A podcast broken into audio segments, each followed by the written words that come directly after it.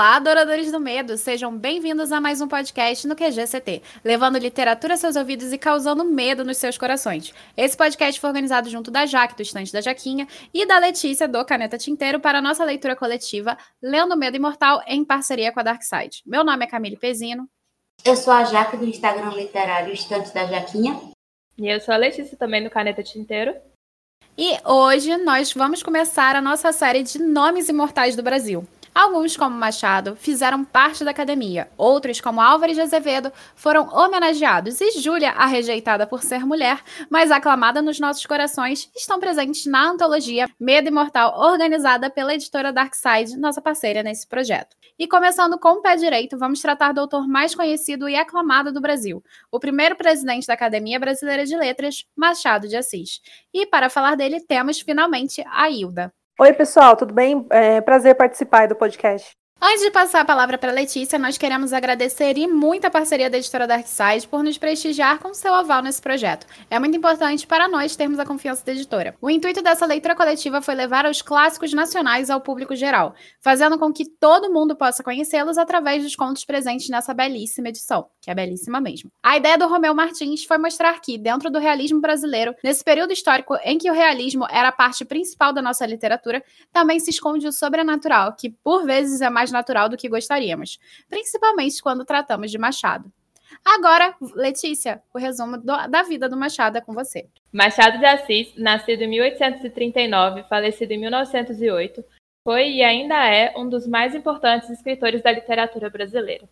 Fundador da Academia Brasileira de Letras e ocupante da 23ª cadeira, ele escolheu José de Alencar como seu patrono. Machado ocupou por mais de 10 anos a presidência da academia, a qual passou a ser chamado também de Casa de Machado de Assis. Machado é conhecido não só pela sua escrita de altíssima qualidade, mas também pela variedade de sua produção. Ao longo de sua vida, ele passeou pelos mais diversos tipos e gêneros textuais, e o terror, é claro, não foi uma exceção. Tendo nascido e sido criado no Morro do Livramento e sem possuir recursos para dispor de uma educação regular, ele se educou como pôde, e com ainda 14 anos, publicou seu primeiro trabalho literário. Daí para frente, a literatura se tornou uma presença constante em sua vida, seja através da produção de material crítico ou literário.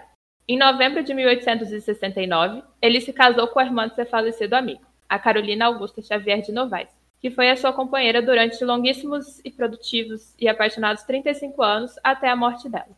O primeiro romance de Machado, Ressurreição, saiu foi em 1872. No ano seguinte, o escritor foi nomeado para um cargo público, iniciando assim a sua carreira de burocrata. E ao contrário do que muitos acreditam, foi a carreira de burocrata que foi o seu principal meio de sobrevivência, não os livros. Depois de conhecermos um pouquinho mais do Machado de Assis, que tal começarmos a falar dos contos presentes na edição Medo Imortal? Considerando que são contos, nós traremos spoilers de cada um deles para abordarmos da melhor maneira possível as críticas e o desenvolvimento narrativo do autor. Machado de Assis, nessa antologia, possui seis contos, e a nossa divisão será muito simples, considerando que os debates do grupo foram livres e sem perguntas.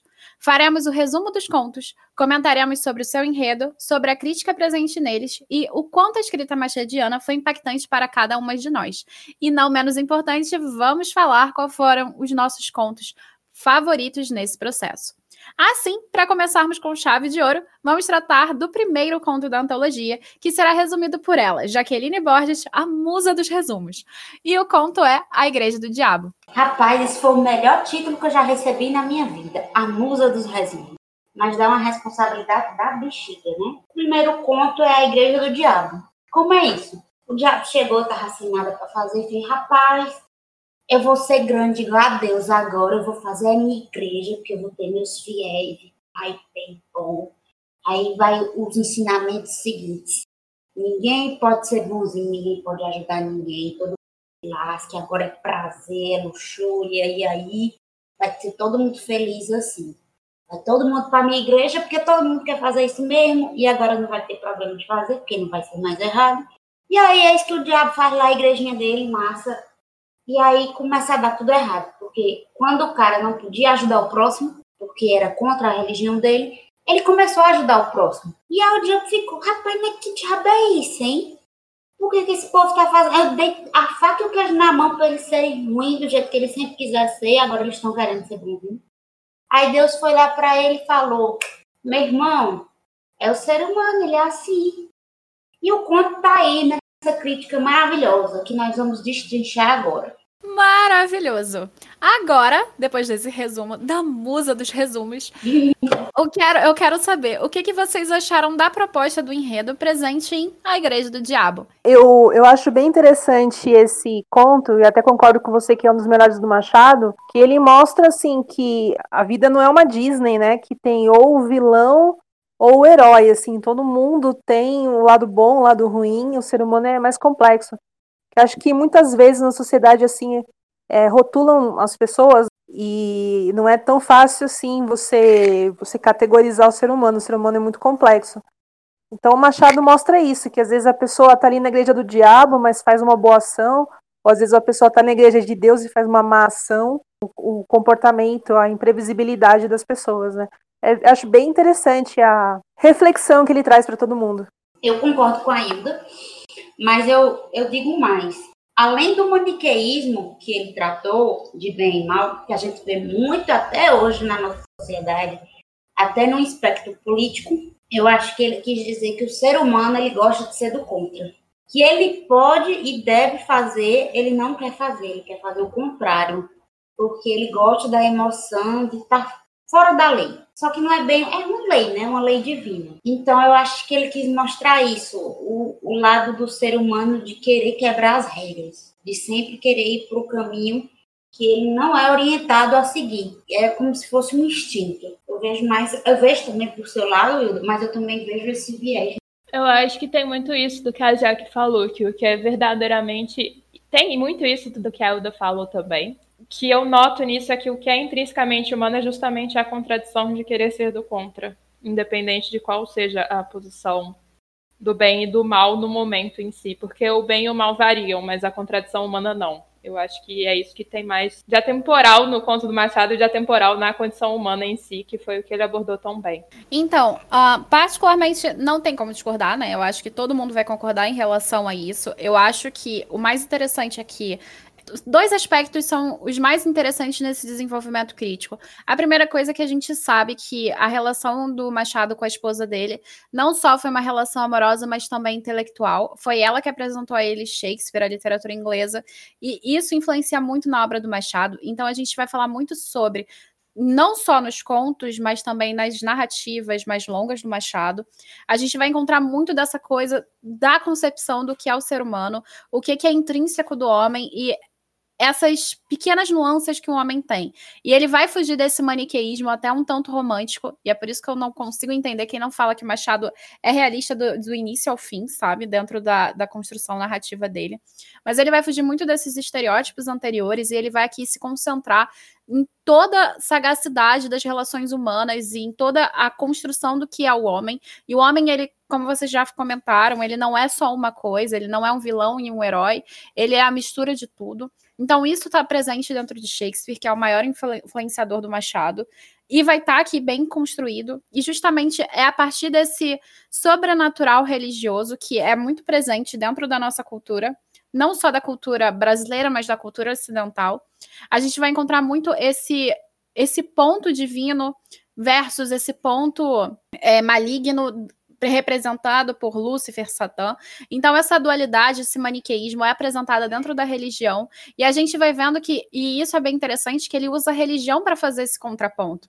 Ele prefere usar as escrituras, as, as referências mais marcantes dentro da cultura ocidental cristã para desvelar que, que o homem ele não vai funcionar dessa forma, nem como as escrituras, a igreja pressupõe que seja, nem como a gente vê durante a literatura antes desse realismo machadiano. Então, isso é um ponto muito interessante que é abordado em Shakespeare e é abordado aqui, que são essas relações e construções. Outra coisa que eu acho muito interessante também nas críticas dele e são as múltiplas referências que ele vai fazendo dentro dessas críticas porque ele vai fazendo todo o desenvolvimento, desde Lutero, ele pega Fausto, ele pega a Bíblia, ele pega até antes, na construção do Homero, para tentar justificar essas relações humanas e mundanas.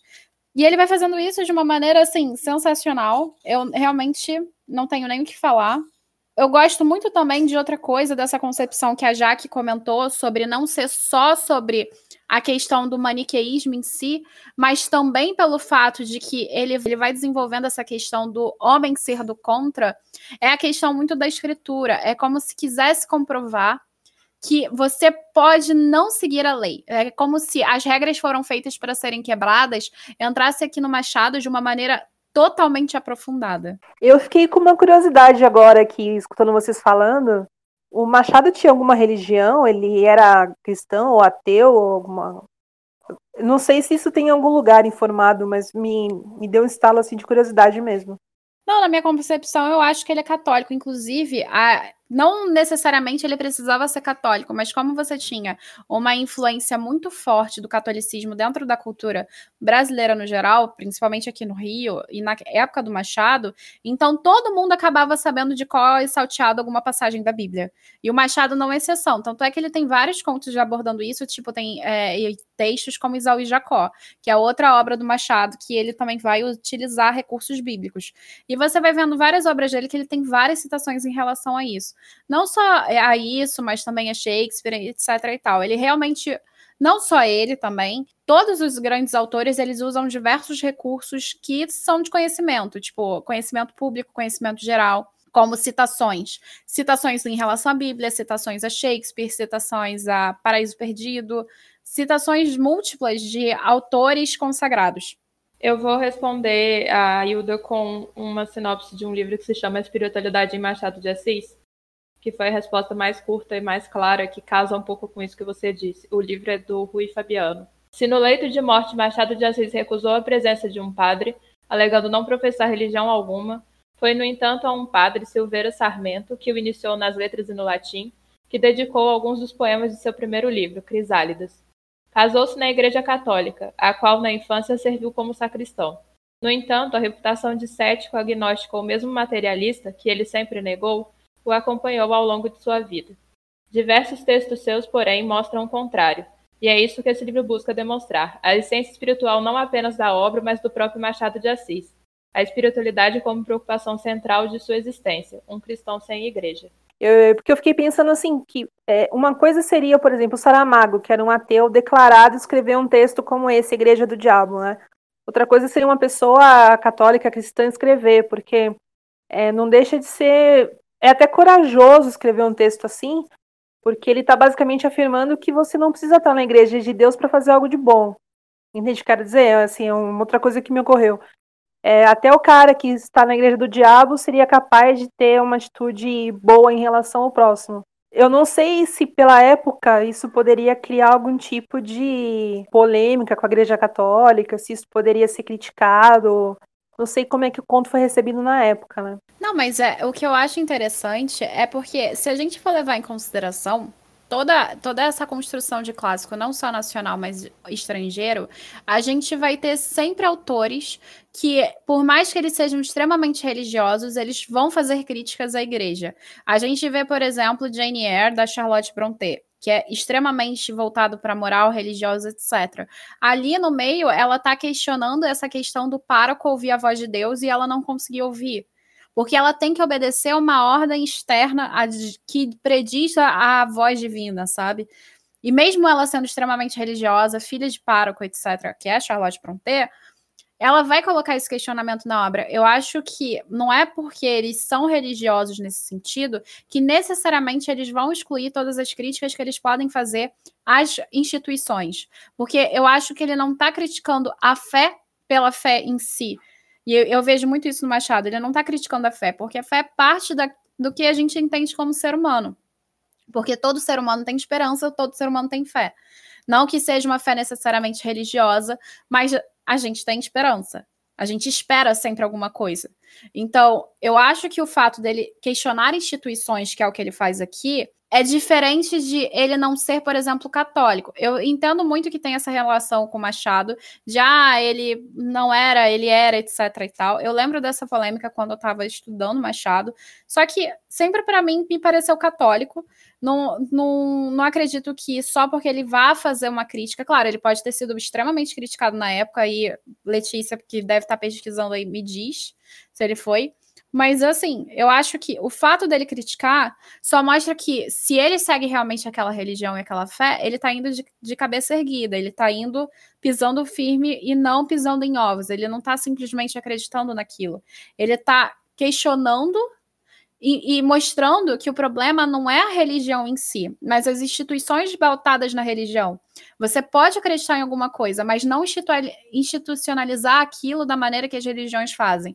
Tanto é que a crítica aqui do conto é muito mais essa questão de o diabo criar uma instituição religiosa do que de fato a fé. A fé está lá. A instituição é criada por homens. Só que o diabo quis aqui se envolver. E isso é legal, porque você está construindo uma coisa de que as instituições, por mais que bem ou mal elas tenham intenções, o homem vai corrompê-las. E isso eu acho uma construção legal do Machado. Mas agora, se como foi recebido na época, eu não sei. Eu sou meio suspeita, porque para eu gostar de um conto do Machado não precisa muito. Eu, sou fã de, da forma como ele escreve, eu sou, eu sou fã das ideias que, que geralmente coloca nas histórias, assim, sempre aquele, aquela pontinha ácida. Então, assim, gostei bastante, achei, achei bem interessante. Não achei nem um pouco clichê, porque histórias religiosas tem muita coisa com clichê. Eu achei a visão que ele colocou ali bem legal, assim, bem de, fora, da, fora da caixa, né? Eu concordo, eu achei bem diferente, bem inovador. E eu achei que o jeito que ele trouxe a religião para tratar do temperamento humano de ser do contra, muito interessante e uma alfinetada muito certeira, porque vai muito no íntimo, na cada indivíduo, no espiritual dele, do que ele acredita, o que ele quer ser, sabe? Então, eu acho que a ironia dele foi num ponto sensível e isso torna o conto ainda mais espetacular. Eu gostei bastante porque é uma leitura densa, em sentido do que você vai interpretar daquilo, mas é uma leitura fácil ao mesmo tempo e você não percebe ela passando. Nesse sentido, eu estou falando muito da escrita mesmo. Mas em relação ao enredo, eu acho interessante porque me dá a impressão de que a, questão religiosa é a roupa que o Machado usou para vestir o conto dele sobre a natureza humana. E aí, para isso, ele usou justamente a lei que eu não, não posso estar incorrendo em atemporalidade nesse sentido, pode ser, mas é, usou justamente a lei que, em geral, é tida como a lei inquestionável e mostrou que até mesmo essa lei os homens são capazes de transgredir, que é a lei divina. Poderia ter usado outro exemplo de lei para tratar da mesma coisa, porque é intrínseco humano, sendo de religião ou não. Mas ao vestir com essa roupa da, da questão da lei divina, deu um tom todo maior, mais grave ao conto, talvez. E isso eu gostei muito. Bom, eu particularmente gosto muito dessa ideia, porque entre todos os contos do Machado que a gente vai ver sobre essa questão do sobrenatural, esse é o mais sobrenatural de todos eles, porque ele não é renegado, ele não é rechaçado como sobrenatural, como acontece nos outros contos. E isso faz com que eu ache mais interessante. Ele não tem um teor de terror, ao contrário dos outros que vem, vão naquele, naquela coisa de que dá aquela meia, aquela ojeriza, sabe? Aquele nojinho e tal. Aqui não, a gente tem um conto muito reto, muito liso, que é muito mais crítico do que é realmente voltado para o terror. Ao contrário dos outros, porém, ele é mais sobrenatural, porque ele está tratando de leis divinas. Eu gostei muito da fala da Letícia sobre a questão das leis divinas, da roupagem que ele dá. E falando em roupagem, eu gosto muito da metáfora que ele utiliza aqui sobre as franjas, da franja de seda e a franja de algodão, para mostrar que ninguém é totalmente de seda, que ninguém é totalmente de algodão, mesmo em relação a poder aquisitivo ou outros aspectos. Então, eu acho isso muito legal. Então, eu gosto muito dessa construção de diabo versus Deus, porque fala realmente da nossa concepção maniqueísta, da nossa concepção humana, e ele faz isso através das leis divinas, que é uma coisa imutável, que até pela própria nossa própria concepção de que crença religiosa bíblica ela não é um mito, ao contrário de outros. E o legal é que dentro da construção do conto, ele vai citando outras intenções religiosas. Ele acaba citando Homero, acaba citando Lutero, acaba citando Fausto. Então ele tem muita coisa aqui sendo trabalhada ao mesmo tempo, de referências, de relações que ele vai construindo. Então eu acho isso incrível.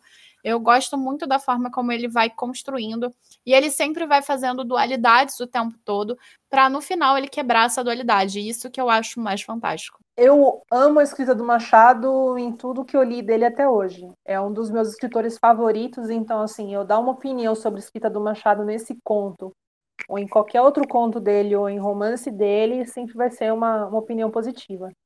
Eu, eu amo como ele tem domínio da língua portuguesa, pelo menos do meu ponto de vista, porque eu já vi críticas falando que ele cometia erros, mas não vem ao caso. Eu amo a elegância dele, eu amo o tom sempre crítico dele, assim, eu acho ele sensacional. Então, é, a minha opinião sempre vai ser a mais positiva do mundo. Consegue usar a ironia dele, a, o sarcasmo até, para criticar, e cada crítica que ele fez anos atrás ainda é super atual e é muito gostosinho de ler, não abusa de linguagem poética. Eu gosto demais do Machado, sério. Da importância dos detalhes, da funcionalidade dos detalhes na escrita do Machado, porque eu gosto muito de brincar de detetive com as coisas que eu leio. E geralmente no Machado, os pequenos detalhes, eles. Acredito que em todos os casos, os pequenos detalhes sempre importam, é, como os significados dos nomes e etc. E na questão da Igreja do Diabo, o que eu gosto muito é esse, come esse começo do conta um velho manuscrito beneditino que o diabo, em certo dia, teve a ideia de fundar uma igreja. Essa questão de ser um velho manuscrito beneditino, porque eu não conhecia, né? Eu fui procurar o que era a Ordem de São Bento. E eu encontrei que é uma ordem religiosa católica de clausura monástica que se baseia na observância dos preceitos destinados a regular a convivência comunitária, e começar justamente com isso foi uma coisa que eu gostei muito, que eu fui atrás e que eu fiquei feliz do que eu descobri. Então eu gosto muito desse aspecto de procurar o que, que os detalhes escondem. E o Machado é sempre muito bom nisso. Bom, é, eu concordo plenamente com a Lele em relação a isso. Eu acho que o Machado ele se faz nos detalhes. E aqui eu gosto muito realmente dessa concepção que ele vai criando, porque ele vai fazendo a inversão de Deus e o diabo, como se a gente estivesse lendo uma outra fórmula de O Paraíso Perdido do John Milton. Então eu gosto muito dessas referências que ele traz. Eu gosto muito das metáforas que ele coloca, como do fio de algodão e fio de seda. Eu gosto muito como ele vai fazendo toda a construção do texto e como as meninas falaram, dentre os autores da época, eu acho que o Machado é, por incrível que pareça, um dos mais simples. Claro que a linguagem de, dele na época e a linguagem dele hoje é considerada muito rebuscada, porque as pessoas elas não estão acostumadas, mas eu acho que é uma questão muito de hábito. É uma questão de você parar para ler mais e, e conhecer mais e, e, perceber que o Machado ele tem muitas coisas interessantes. E aqui, por exemplo, a gente tem um conto que a escrita é extremamente simples e o conteúdo é muito mais atrativo por ser, ter esse que é sobrenatural, por ter essa mínima concepção sobrenatural. Então, eu acho que por colocar questões religiosas, por colocar uma questão sobrenatural e ter uma escrita mais facilitada até que outros contos do Machado, que eu acho até esse simples, eu acho que isso faz com que e a Igreja do Diabo que seja um conto introdutório muito bom e que faça com que outras pessoas se motivem a ler Machado. Todos os contos do Machado eles vão seguir essa linha de uma escrita bem menos rebuscada, uma escrita bem mais direta e com palavras que não são tão complexas quando a gente encontra, por exemplo, nos romances.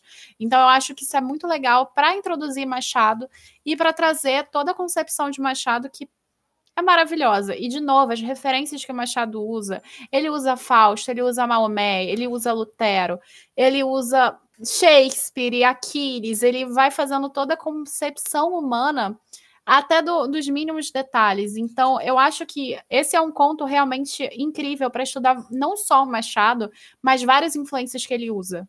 Então, é basicamente isso, gente. Machado é incrível mesmo. Não tem como falar que Machado não é um dos maiores escritores de língua portuguesa. Em relação ao domínio linguístico, eu, eu acho que, que foi uma coisa que a Ilda comentou. Eu acho que tem autores que têm mais domínio da língua, como, por exemplo, Guimarães Rosa. Mas o domínio linguístico do Machado é impressionante também. Ah, mas ele tinha erros. Qual escritor não comete erros? Então, assim, não faz sentido alguém só ficar pontuando esse tipo de coisa.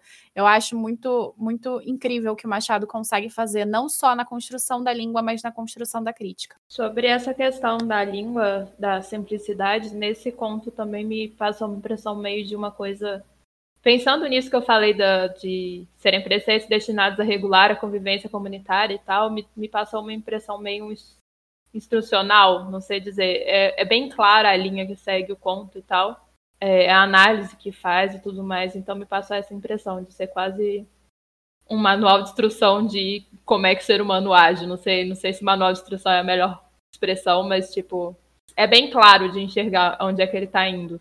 É, de certa forma, um manual de instrução para o próprio diabo entender como funciona o homem. E eu acho que essa é a melhor parte da ironia do Machado. Porque Deus está basicamente zombando dele o conto inteiro. Porque Deus já está acostumado com essa criação de livre-arbítrio humano, que tecnicamente a gente tem o livre-arbítrio de acordo com a concepção bíblica. E é engraçado, porque é um manual para próprio diabo entender que o ser humano ele não vai ser controlado da maneira que ele pensa, da maneira que ele quer, e simplesmente ele vai agir a partir dos seus próprios hábitos e costumes e crenças e gostos e jeitos e tudo mais. Então, isso é, eu concordo, é basicamente manual. Bom, agora a gente vai para o próximo conto, que ele também tem muito a acrescentar, que é a vida eterna. Resumai, Jaque. A vida eterna começa assim: tem um povo lá conversando, e aí eles contaram a história de um senhorzinho que estava lá dormindo. E esse senhorzinho estava com um amigo do lado. Aí de repente chega um cabo estranho, vestido com umas roupas esquisitas, bate nele com a arma faz, corda aí. Aí ele faz, o que é? Vai casar com minha filha. Aí ele faz, vou não. Vai. Outro caso, outro morre. Aí eu te conheço? Não. Conheço tua filha? Não, mas tu vai casar com minha filha. Vamos embora. Eu vou pra aí. O cara fala, me lasquei vou morrer, olha, tenho que ir, pelo amor de Deus, me lasquei.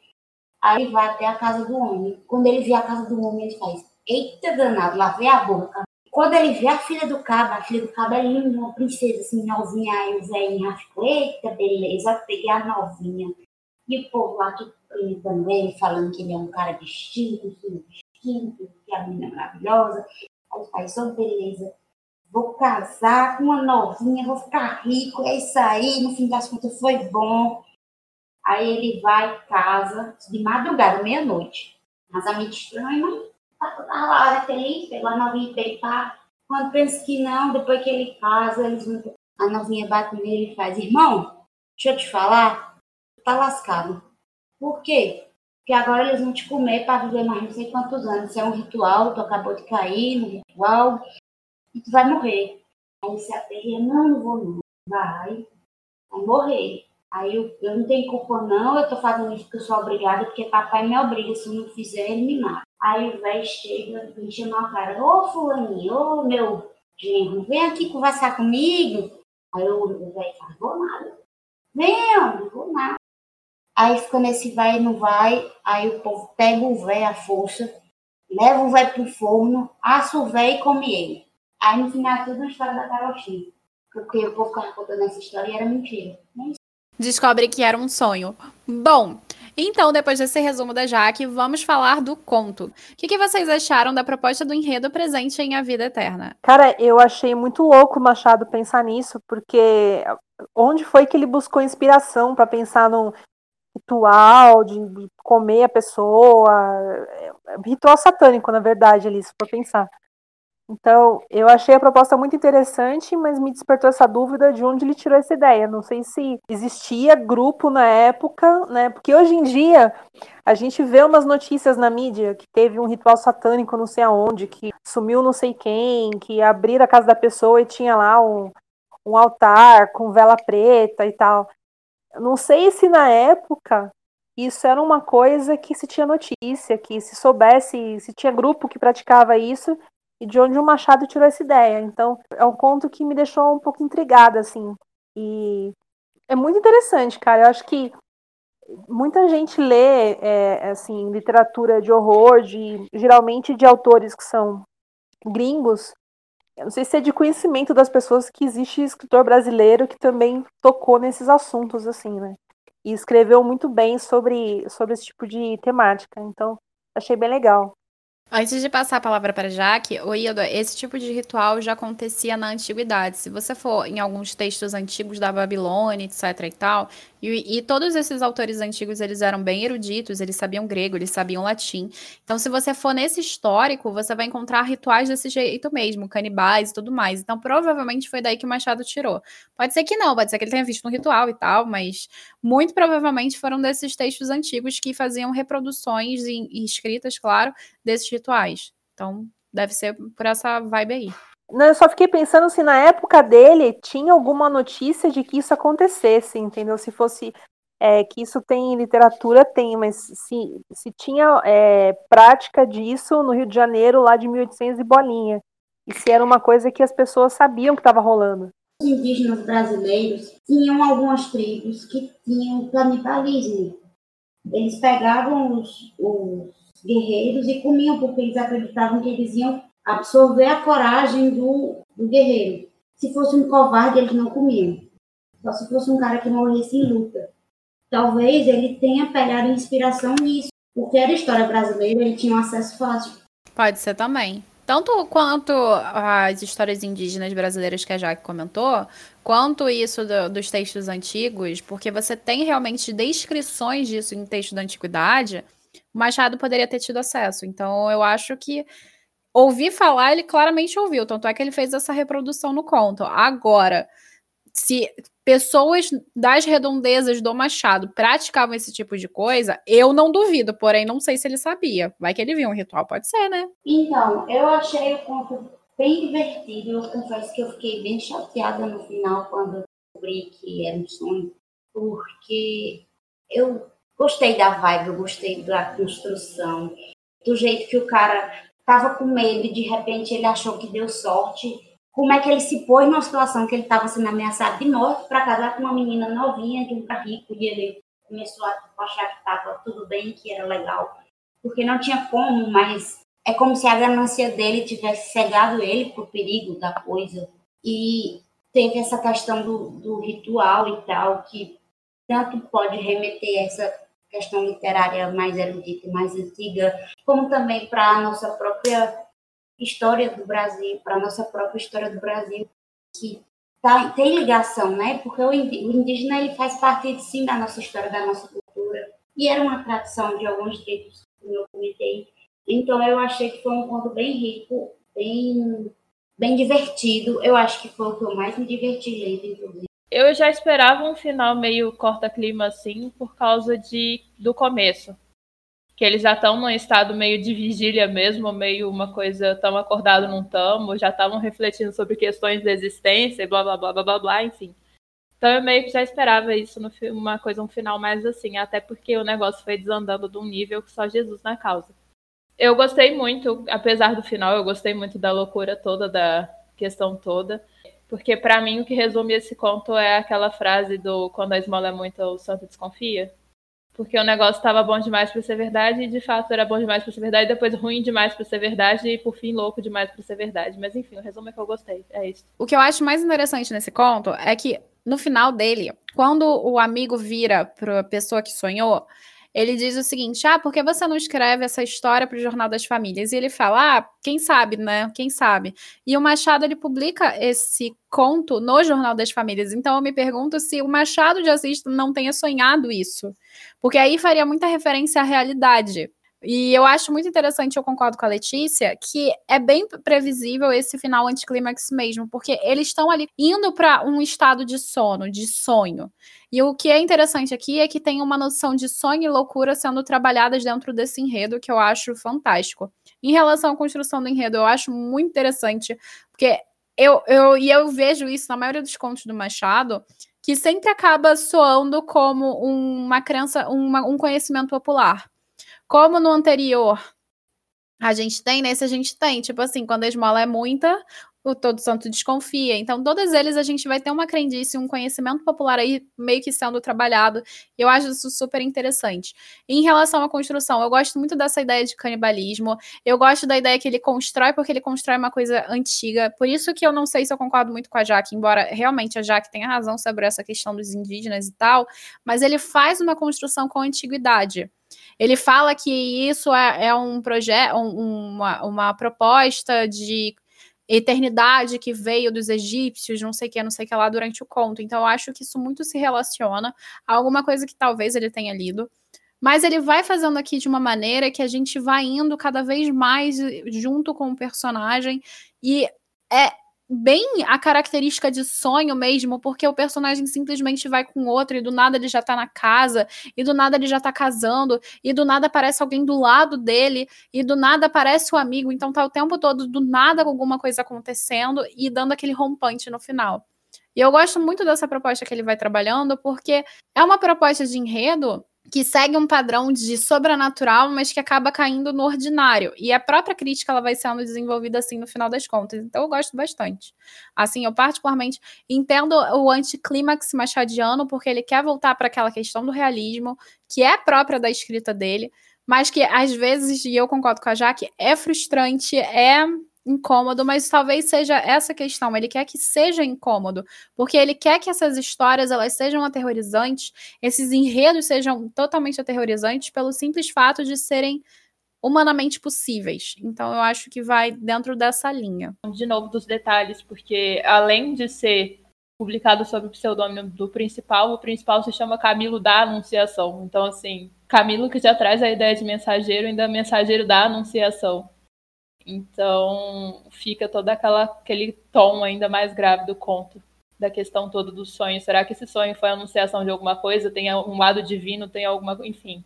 N questões em cima desse nome. Olha, crítica, crítica, eu não consigo pensar em nenhuma agora, se é uma crítica é uma situação meio surreal ali, né? Consigo fazer um paralelo com a sociedade da época, talvez assim é, falar um pouco sobre o, os podres que as famílias escondem, que a gente talvez não saiba, não sei. É, mas para mim ele é tão surreal que eu não, não consegui estabelecer um paralelo com a sociedade em si, né? Para ver uma, uma crítica propriamente dita. Foi uma crítica à sociedade, né? Em si, de querer sempre se dar bem, de usar da violência Tipo, o cara chegou e pressionou o casal. O outro lá ficou, cresceu os olhos, porque viu a mulher bonita, viu a riqueza.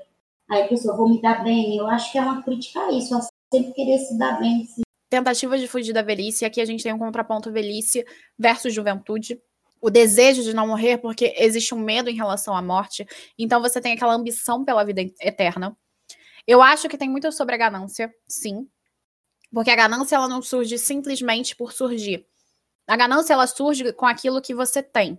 E aí quando você tem alguma coisa, você quer mais daquilo e cada vez mais, seja da vida, seja da eternidade, ou seja, até daquilo que foi oferecido para você, então você tem uma ganância maior, cada vez maior. Então eu concordo com a Jaque que o olho cresce. É aquela coisa de tipo, ah, tá, tô bem, mas a grama do vizinho é mais verde, então meu olho cresce em relação à grama. Claro que não é uma grama de vizinho ali, mas é uma grama imposta para ele. No início é imposto, mas depois ele muda de ideia.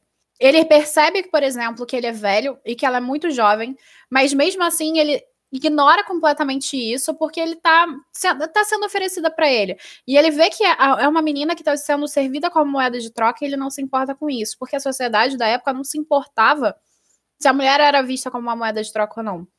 Então, Machado acaba pontuando isso também, querendo ou não querendo, porque às vezes eu acho que o Machado ele pontua críticas sobre, que, sobre questões feministas que são sem querer, mas ele acaba tocando nisso. Não acho que necessariamente de propósito. Eu acho que o Machado ele consegue trazer várias críticas diferentes aqui e sem se limitar a uma só. Eu acho que a gente consegue desenvolver várias propostas diferentes de abordagens dentro da obra machadiana. Eu gosto muito dessa ideia de que ele vai trazendo aqui, e para mim ele traz muito sobre essa questão de sonho e loucura. Ele sai do ponto da razão, quando ele começa o conto, ele sai do ponto da razão, e ele vai cada vez mais ao ponto da loucura por questões de ganância, por questões de sociedade, por questões de classe social, não importa. Eu acho que ele sai de um, de um ponto lúcido e vai cada vez mais indo para a questão da loucura, ao ápice que, do que acontece no final do conto. Da mesma maneira, essa loucura ela se rompe a partir do sonho. Então você tem uma linguagem muito metafórica aqui que vai trazendo também muitos simbolismos. E o próprio sangue a carne está relacionado nessa construção de vida. Tanto é que a gente come carne, não a Ilta, claro, mas a gente come carne para tentar ter mais vida, sabe? Então tem essa, essa noção, essa construção dentro da obra machadiana, eu acho. Outra coisa que eu acho bacana, e retomando o que a Letícia falou sobre essa questão de você subir em cima do outro, e isso realmente era um padrão na época do Machado, e é uma das críticas do Machado mais assíduas. A gente encontra nos romances dele também, como, por exemplo, Quincas Borba, etc.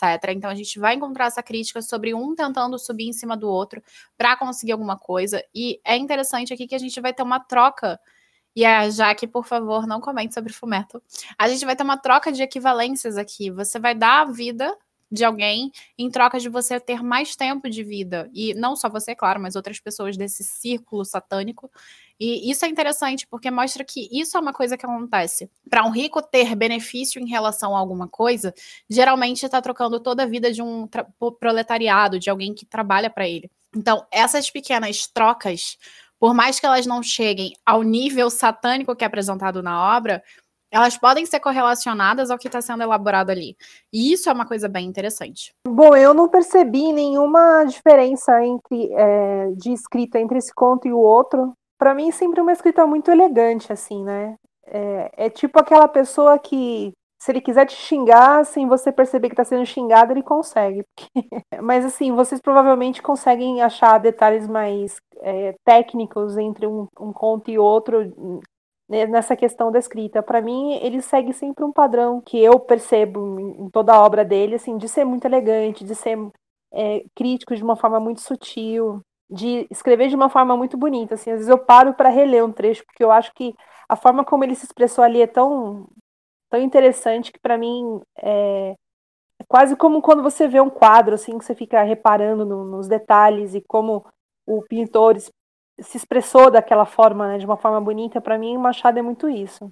A diferença que eu percebi maior é no, na questão que não é bem na escrita em si, mas na construção, porque lá a gente tem uma figura do diabo e não tem um, um retrato da, da maldade em si. Aqui a gente tem esse retrato da maldade e tem o ser humano como vilão do próprio ser humano. Então, não sei dizer se há uma diferença na escrita. Talvez seja mais enveredada por enredo, mas foi uma diferença que eu percebi.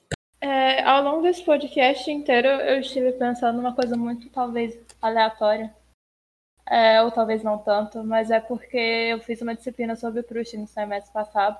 E no final a gente assistiu alguns testemunhos sobre a lição que Proust tinha deixado é, para os outros escritores. E embora a publicação de Proust tenha sido depois da do Machado, claro, é, tem certas coisas que eu ouvi sobre o Proust que eu me pego pensando sobre o próprio Machado. E tem uma escritora francesa, Nathalie Sarraute, que ela virou e falou que em Proust, embora o pessoal insistisse em dizer que a obra dele valia como uma construção de linguagem, que a língua tinha sido o um instrumento que ele encontrou para escrever aquilo que ele precisava contar, para abordar a substância humana da forma como ele enxergava. E eu vejo isso no Machado porque é uma escrita que é acessível e que passa bem aquilo que ele quer falar. Eu vejo dessa forma. Eu acho que acompanha exatamente aquilo que ele está contando. É o instrumento dele, é um instrumento que ele usava muito bem, independente de terem falado que ele errava ou qualquer outra coisa. Então, novamente, foi a impressão que eu tive de que encaixou na história como uma luva. Então, o que eu gosto desse conto é que por ele ser um sonho, a gente tem características e verbos aqui sendo utilizados relacionados a essa noção de devaneio, nessa, nessa noção de repentinamente, sabe? É, algumas, por exemplo, algumas das frases dele são mais curtas nesse conto, principalmente com coisas repentinas. As, os próprios diálogos, eles têm pontos seguidos e rápidos e diretos. Então, assim, tem outras coisas também de visuais no conto, descrições, principalmente voltando àquela ideia de, ah, eles são satânicos relacionados à origem nacional ou internacional, etc. E aqui a gente tem, por exemplo, passagens falando sobre pinturas de poetas orientais, de antiguidade, etc. e tal, várias vezes. Então aqui a gente tem várias relações sendo construídas, tanto da construção do texto quanto na construção da própria narrativa aqui que vai sendo desenvolvida. É, então, assim, a gente vai construindo algumas coisas aqui que são bem interessantes no decorrer desse conto, trazendo é, figuras de status sociais elevados, como a condessa, o coronel, que são considerados vossas excelências aqui no decorrer dessa narrativa. Então é muito legal. Aqui a gente, por exemplo, tem uma coisa assim: o século XIX sofreu ali um vasto processo, e talvez preconceito de velho. Falavam tão bem naquele assunto, com tanta descrição e acerto, que eu acabei por admirá-los. Então você tem aqui uma composição da própria narrativa, fazendo uma escalonagem entre alguém que está num alto patamar e alguém que está num baixo, fazendo a referência aqui no própria construção do texto a essa noção de classe. Então, isso aqui é muito legal. Quando a gente vai dissecando a construção do Machado, por mais que ela soe simples, ela vai muito além. Aqui, olha, ao fundo, sentada num riquíssimo divã azul, estava já pronta e deslumbrante de beleza a senhora Dona Eusébia. Tinha eu até então visto muitas mulheres de fascinar, nenhuma chegava aos pés daquela. Era uma criação de poeta oriental, e aqui a gente tem de novo uma associação ao Oriente, que o Oriente tem essa coisa dessa noção mística de desenvolvimento e tudo mais. Então aqui a gente vai ter muito dessa estrutura. Enfim, gente, vamos para o terceiro conto e estaremos na metade desse podcast agora.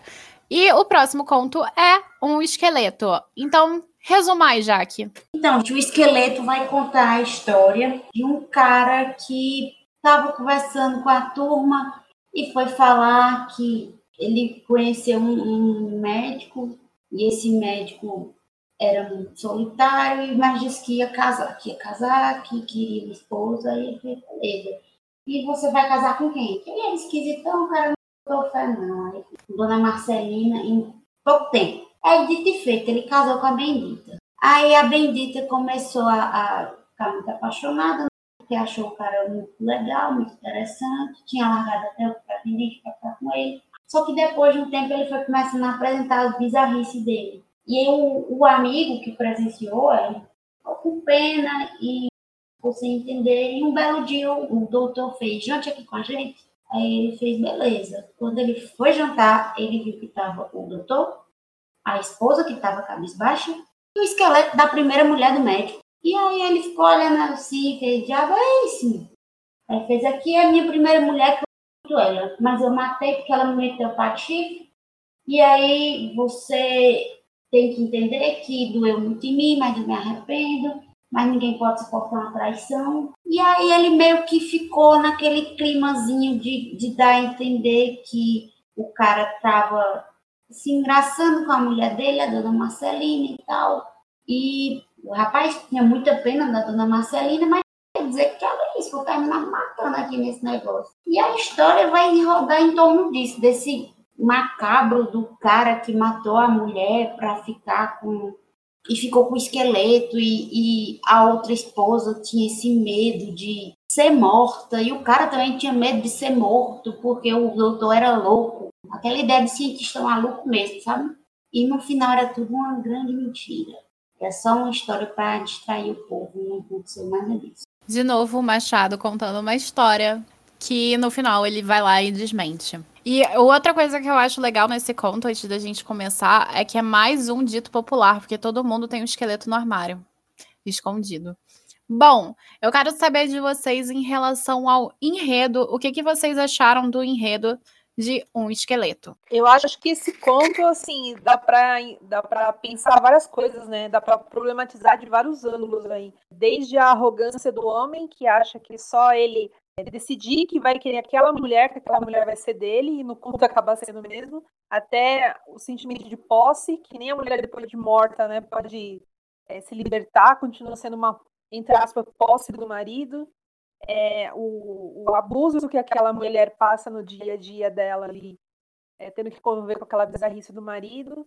Assim, tem várias coisas nesse conto que daria para pensar e explorar.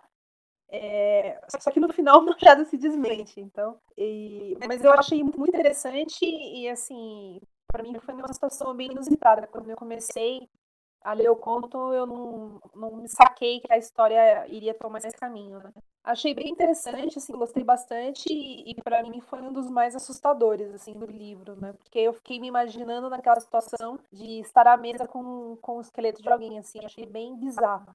Achei bizarro, eu gostei do enredo, eu achei que o Machado construiu muito bem a trama de modo que você ficasse tenso e realmente acreditasse que aquilo aconteceu, só que a gente já espera que não aconteceu por causa da, situação ocorrida num conto anterior. Então, a gente, quando lê o terceiro conto, já fica, hum, será que é verdade? Será que não é mais uma pegadinha do Machado? E eu achei que ele cria essa, como a Rilda disse, essa questão de da mesa com o esqueleto do, do marido ciumento, do marido possessivo, ela é, é real, não pelo esqueleto na mesa, mas como a Camille disse, cada um tem seu esqueleto no armário, cada um tem seu podre.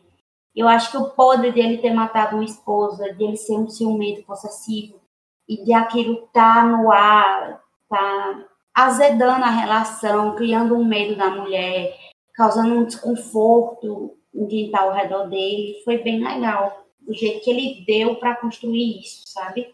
Ficou um terror psicológico perfeito e, e a crítica que a gente vai falar mais à frente se encaixou de um modo divino. Só queria ressaltar mesmo é, o quanto me marcou essa figura do esqueleto no armário, né? E o que, que ele representava também. Que era a lembrança e a ameaça e toda essa tensão. E, e, a cena em si do jantar com aquele esqueleto insólito daquilo tudo, a bizarrice, me marcou muito. Eu gostei muito de ler esse conto. Bom, eu particularmente gosto bastante desse conto, mas alguns detalhes tinham me escapado, mas uma coisa que eu acho interessante é que o Alberto, que é o personagem narrador e ali que vai desmentir pra gente, ele diz que primeiro ele encontra no armário. E depois, quando o, o Doutor Belém já está casado e tudo mais, o esqueleto está à mesa. É como se ele, ao se casar, ele tirasse os esqueletos do armário nessa metáfora. E eu acho isso muito interessante, porque o enredo ele vai se desenvolvendo de uma forma muito visual no decorrer da narrativa.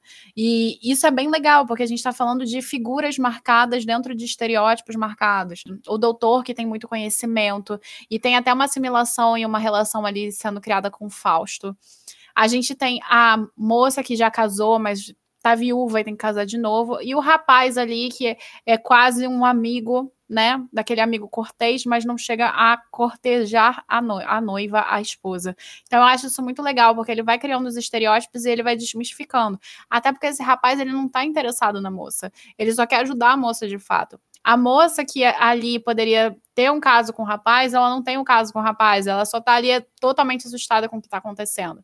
E o doutor, que tá muito mais nessa questão do lúcido, ele vai pra insanidade muito rápido. Então tem uma questão de lucidez e insanidade nesse conto de novo. Eu acho que isso é legal no Machado, com exceção da Igreja do Diabo, a gente tem muito esses contrapontos aqui contra pai e contra mãe também, porque não está se relacionando a isso, mas a gente tem muito essas, esses contrapontos sobre a questão da lucidez. Então, eu acho muito legal como esse conto vai sendo abordado, inclusive o final dele numa num espaço de natureza também. Eu acho que o Machado ele vai sendo muito visual na construção desse conto, isso é parte da escrita, mas no desenvolvimento do enredo isso faz bastante sentido. Eu acho que é um enredo bem conciso, é um enredo bem simples, que no final das contas ele traz muitas, muitas coisas interessantes para a gente comentar. Então, é, acho que são várias aí, né? Dá para ver, ler de várias formas para mim, assim, o que, o que mais me, me, me toca, né, como é assim, a, a, o que aquela mulher estava passando, né, de ter que conviver com aquele esqueleto na mesa, então não tem, para mim não tem como fugir dessa leitura de é, como, como que a mulher naquela época era submissa ao marido, né, então ele decidiu que ia casar com aquela mulher, ele acabou casando, e aí ele decidiu que a, que a falecida tinha que ficar na mesa e ela tinha que tolerar aquilo. Então, essa situação da mulher de submissão, é, para mim, é o que mais me saltou os olhos. Né? Poderia falar também do apego do ser humano, poderia falar muita coisa. Esse conto tem muita coisa ali que daria para falar, mas o que mais me, me tocou foi a situação da, da esposa mesmo do, do cara. Eu concordo com a Hilda. Eu acho que o que mais me chamou a atenção foi a mesma coisa que chamou a atenção a ela, que é a questão da, da opressão. Acho que todas aqui somos mulheres. Claro que podemos ter percebido coisas diferentes, mas tenho a impressão que o que mais chocou as quatro foi isso, foi a situação de a mulher estar tá naquela prisão daquele casamento, sobre a ameaça, sobre o medo de morrer o tempo inteiro, porque o cara já tinha matado isso. E ela meio que não tinha o que fazer. Ela ia fazer o quê, né? Então, acho que o terror que o Machado fez aí, não só o Machado, mas mais para frente a gente vai discutir mais algumas situações de mulheres que passaram por coisas horríveis, é que a mulher é muito vulnerável. Era e ainda é muito vulnerável. Por mais que tenha uma proteção maior hoje, seguimos sendo muito vulneráveis ao que o machismo pode provocar. Chega até a morte, né? A morte, o medo, questões psicológicas, danos psicológicos e por aí vai. Ah, não, e sobre isso eu só queria acrescentar, eu concordo com as meninas, e sobre isso eu só queria acrescentar a questão de que a mulher é tão fortemente vista como posse que nem o esqueleto da mulher tem o direito de descansar em paz. Até depois de morta, ele continua possuindo a atual e aterrorizando ela com a figura da anterior, que ainda era uma posse, mesmo sendo só um esqueleto. A pobre mulher nem morta teve paz. Bom, eu acho que todo mundo comentou sobre essa questão do feminismo. É, de novo, tem várias críticas aqui que, como a Ilda comentou, para serem abordadas. A questão de o homem que pessoa lúcido, intelectual, ele vai abarcando cada vez mais um pouco de loucura dentro de si. O ciúme é um um tema extremamente recorrente dentro da literatura machadiana, porque o Machado era extremamente ciumento com a esposa dele. Então aqui a gente vai encontrar isso também. A gente vai ter essa noção do aprendiz em relação ao douto o tempo todo também. Esse aprendiz que está submisso, da mesma forma que Dona Marcelina, ela vai se tornando submissa como a esposa. Então a gente tem essa noção aqui relacionada de submissão, tanto intelectual quanto de estrutura patriarcal. E eu acho, de novo, aqui interessante que a gente vai ter associações a escritores antigos que vão ser muito relacionadas a isso. A questão da própria noção do armário, eu acho que também é uma coisa interessante, porque, de novo, dialoga com o conhecimento da cultura popular. E aqui a gente tem um homem de conhecimento erudito versus a população, porque ele era temido pela população, se vocês lembram bem. Então a gente tem esse conhecimento, esse contraponto de conhecimento intelectual, acadêmico versus o, o popular. Então, isso vai sendo também trabalhado aqui. A questão da, da morte é muito forte nesse conto, porque é a culpa, o medo e a culpa, ao mesmo tempo sendo trabalhadas aqui para sentir a falta do, da falecida. E o que é interessante é que, por mais que o Alberto ele também seja submisso ao próprio Doutor Belém, ele consegue escapar dessa submissão ó, e, e, vai e volta, vai e volta, mas ele consegue respirar dessa submissão, enquanto, por exemplo, a Marcelina não consegue. E isso fala muito sobre a relação de homens e mulheres em relação em posições de submissão. O homem, mesmo que submisso, ele consegue respirar, ele consegue sair de fora, enquanto a mulher ela fica aprisionada naquilo. E isso é, é uma das coisas também fantásticas desse conto. E eu acho muito interessante como tem o desfecho do conto, porque ele fala como se os dois submissos fossem capazes de mandar nele. E a loucura entra num ponto, claro que é a loucura da paixão e do ciúme, entra num ponto tão doido que no final ele simplesmente vai embora com a mulher esqueleto. E é isso, sabe? E outra coisa aqui, de novo, que vai ser o rompimento dentro dessa estrutura do realismo do Machado, que ele vai romper de novo e falar: não, isso é só uma invenção da minha cabeça e do Alberto, que se sente um Hoffman. E para quem não sabe, o escritor Hoffman, ele escrevia contos como Sandman, que a gente tem essa estrutura do terror psicológico psicológico aqui sendo elaborado. Alguém quer comentar mais alguma coisa? A atenção que o Machado trabalha aqui também vai no viés psicológico. O Machado, ele parece ser um escritor, como a Camille já me disse uma vez, completamente realista.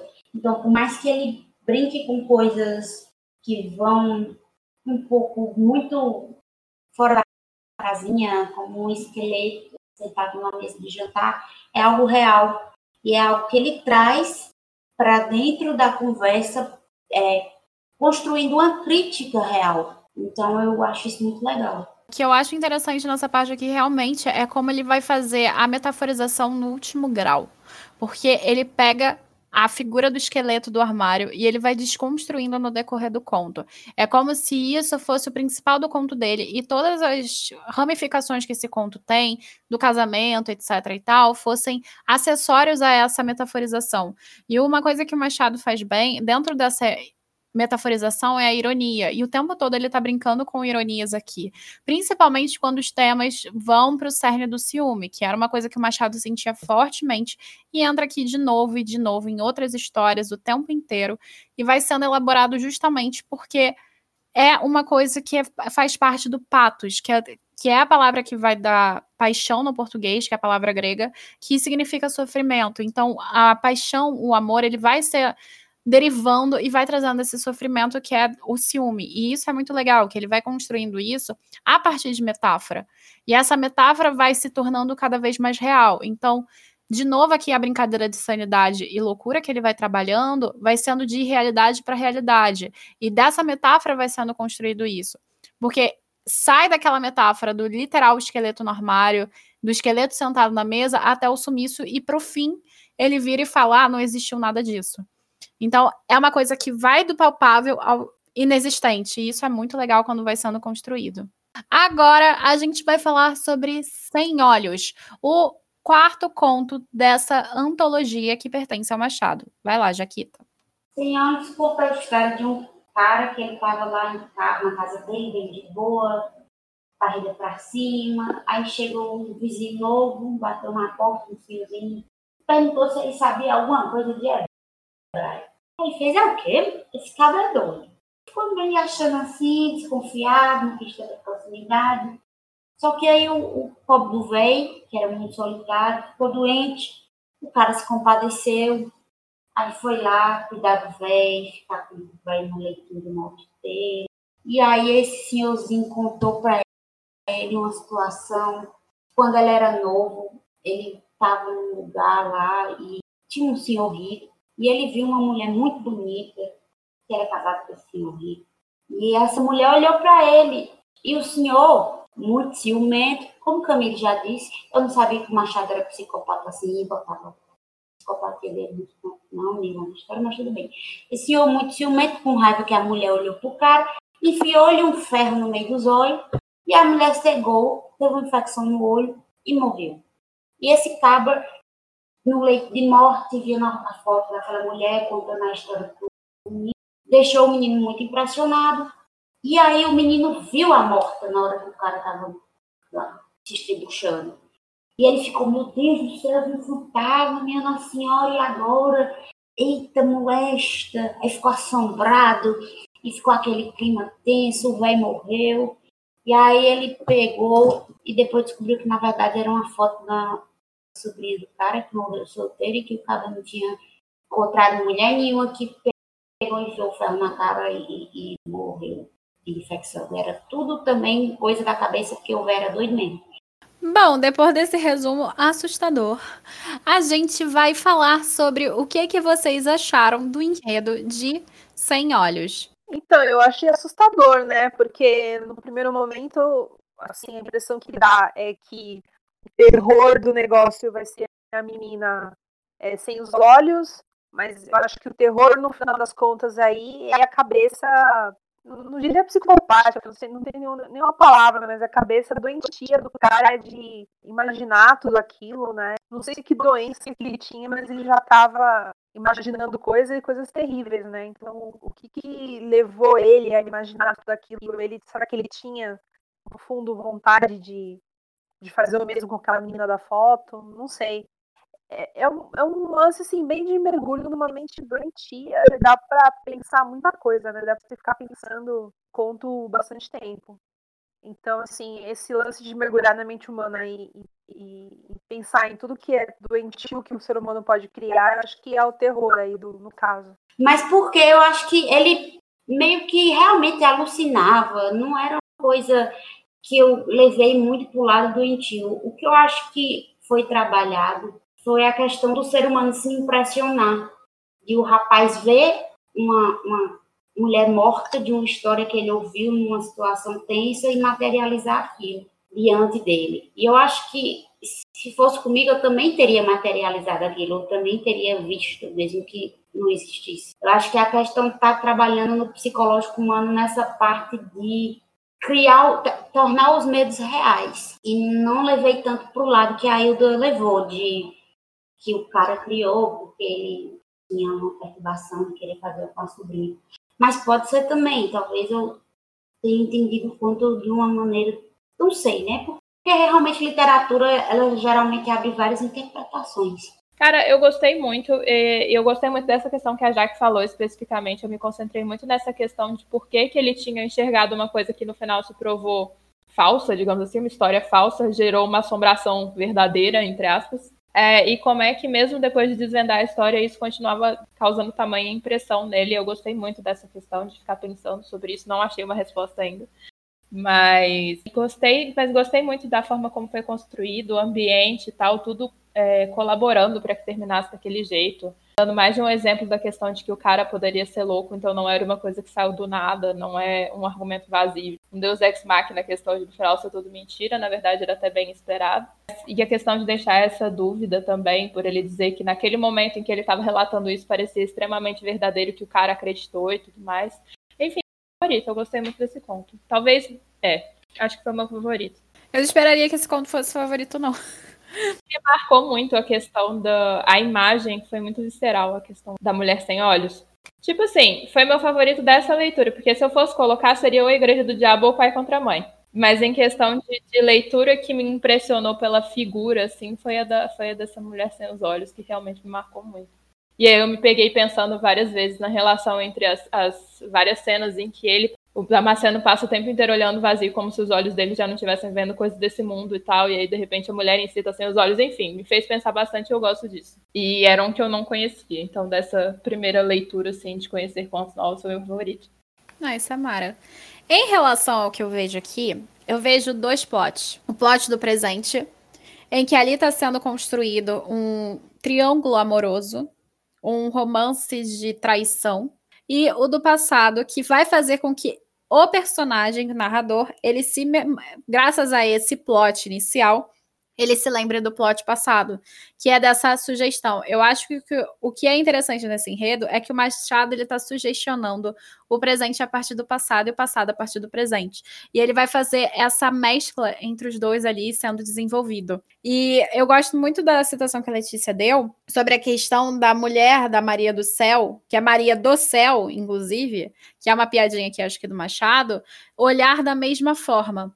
E em relação à questão de ele ver uma coisa que não existia e depois tem a sobrinha e tudo mais, que era a foto da sobrinha e tal, eu acho que, concordando com a Jaque, eu acho que isso é completamente psicológico por parte do personagem.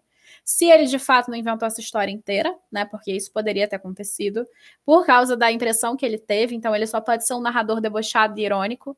Considerando aqui que a gente está falando de Machado, muito provavelmente o personagem pode ter sido simplesmente irônico e falado: então, cara, conheci uma história de um cara que arrancou o olho da mulher e tal por traição, não sei o que, não sei o que lá. E ali tá se trabalhando traição, e eles queriam uma história de fantasmas. Então ele misturou o útil ao agradável, pode ser uma coisa de narrador porque é, é, um douto aqui, é um menino que estuda, é um menino que deveria saber versículos da Bíblia, etc. e tal. Então você tem essa relação sendo construída. Então, assim, tem essas duas camadas da narrativa que vão sendo contrapontos e ao mesmo tempo vão se alinhando.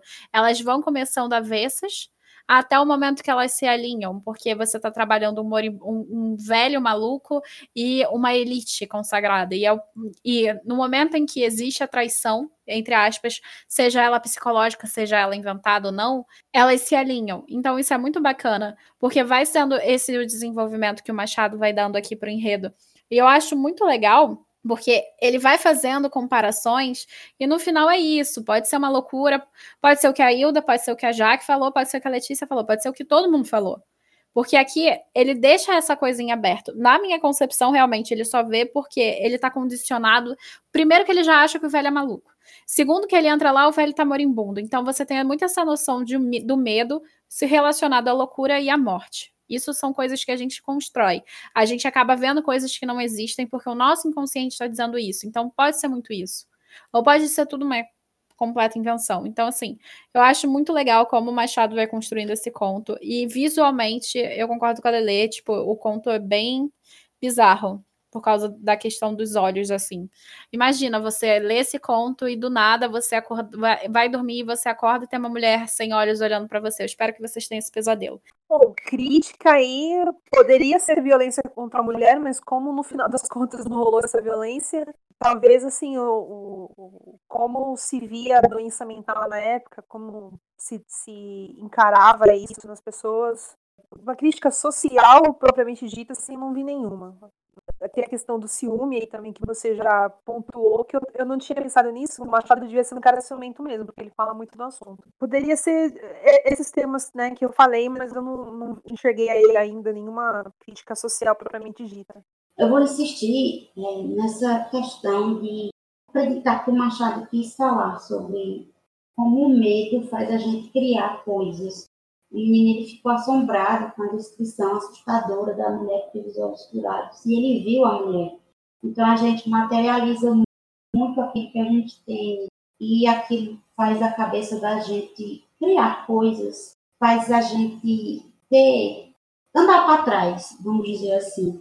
Mas, de certo modo, eu acredito que o medo também é positivo, porque ele é um instinto que preserva o feminino. Mas eu não acho que ele levou muito para esse lado. Eu acho que ele quis né, dizer que a gente materializa demais as coisas pelo, pelo medo, pelo pânico.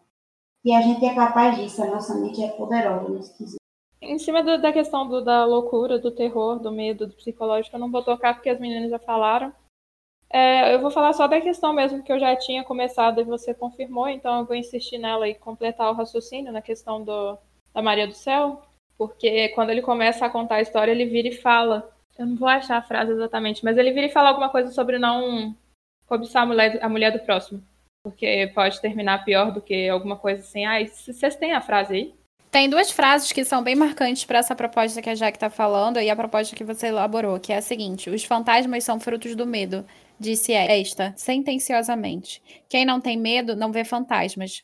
Aqui, que outro rival de Otelo há aí, como esse marido que queimou como um ferro em brasa os mais belos olhos do mundo, em castigo de haverem fitado outros olhos estranhos? Crê agora em fantasmas, Dona Maria do Céu? Mancebo, disse ele, com a voz cava, não olhe nunca para a mulher do próximo. Sossegue, disse eu. Sobretudo não a obrigue que ela olhe para o Senhor. Comprará por esse preço a paz de sua vida toda. Era esse trecho que eu estava procurando da questão dela ter repetido o mesmo olhar da outra que acabou sem os olhos. Mas mesmo essas outras duas passagens que eu li, que falam aqui sobre a questão, primeiro, do medo que a Jaque comentou, que eu concordo que essa questão com essa questão psicológica.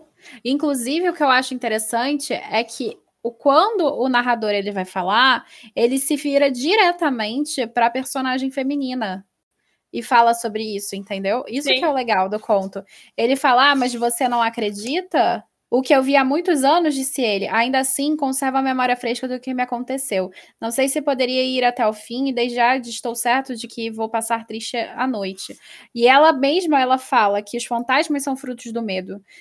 Disse esta sentenciosamente, quem não tem medo não vê fantasmas. E o interessante é que ele vai, do, no decorrer do conto, fazendo com que ela tenha medo porque ela cobiça outra pessoa que nem o Damasceno era cobiçado pela esposa do cara que perdeu os olhos. Então aqui você vai fazendo essa narrativa dupla. Então eu acho que a sanidade versus insanidade sendo trabalhada aqui, a questão psicológica que é muito forte no Machado, como a Jaque já comentou. A gente tem essa questão do ciúme, a questão da traição, que são presentes na narrativa mastradiana. E o interessante é que muitas das vezes as mulheres nunca traíram os maridos. É só um ciúme louco e doentio, doentio que está na cabeça deles. Então, o Machado pode ser psicopata? Pode, mas pelo menos ele sabia que era da cabeça dele. Então, assim, eu acho que isso, pelo menos, é um ponto interessante. Pelo a gente isso. vai. Pelo menos isso, né? Então, assim, ele vai mostrando aqui que a mulher ela é oprimida, ela é subjugada, etc. e tal, a essa tensão masculina de posse, porque o ciúme nada mais é do que o desejo de posse em cima de outra pessoa. Então a gente está constantemente tendo isso aqui sendo elaborado junto com essa questão de sanidade e insanidade que está ligada a esse patos, a esse sofrimento de enclausuramento do, tanto da posse feminina quanto da própria pessoa que tem a requerência da posse, digamos assim, a pessoa que acredita que tem a posse da outra.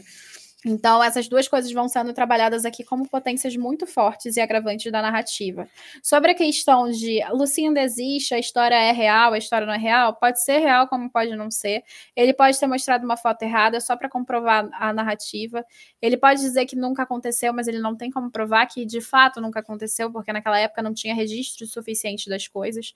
Mas o que eu mais gosto é o nome da personagem ser Maria do Céu, né? Porque você tem a Maria, que é a Virgem Maria, e do céu, que é uma coisa de santificação. Então, assim, e ela tem os olhos baixos no final da narrativa, que nem a outra personagem. E eu acho que ele faz muito essa associação de brincadeira para causar esse espanto.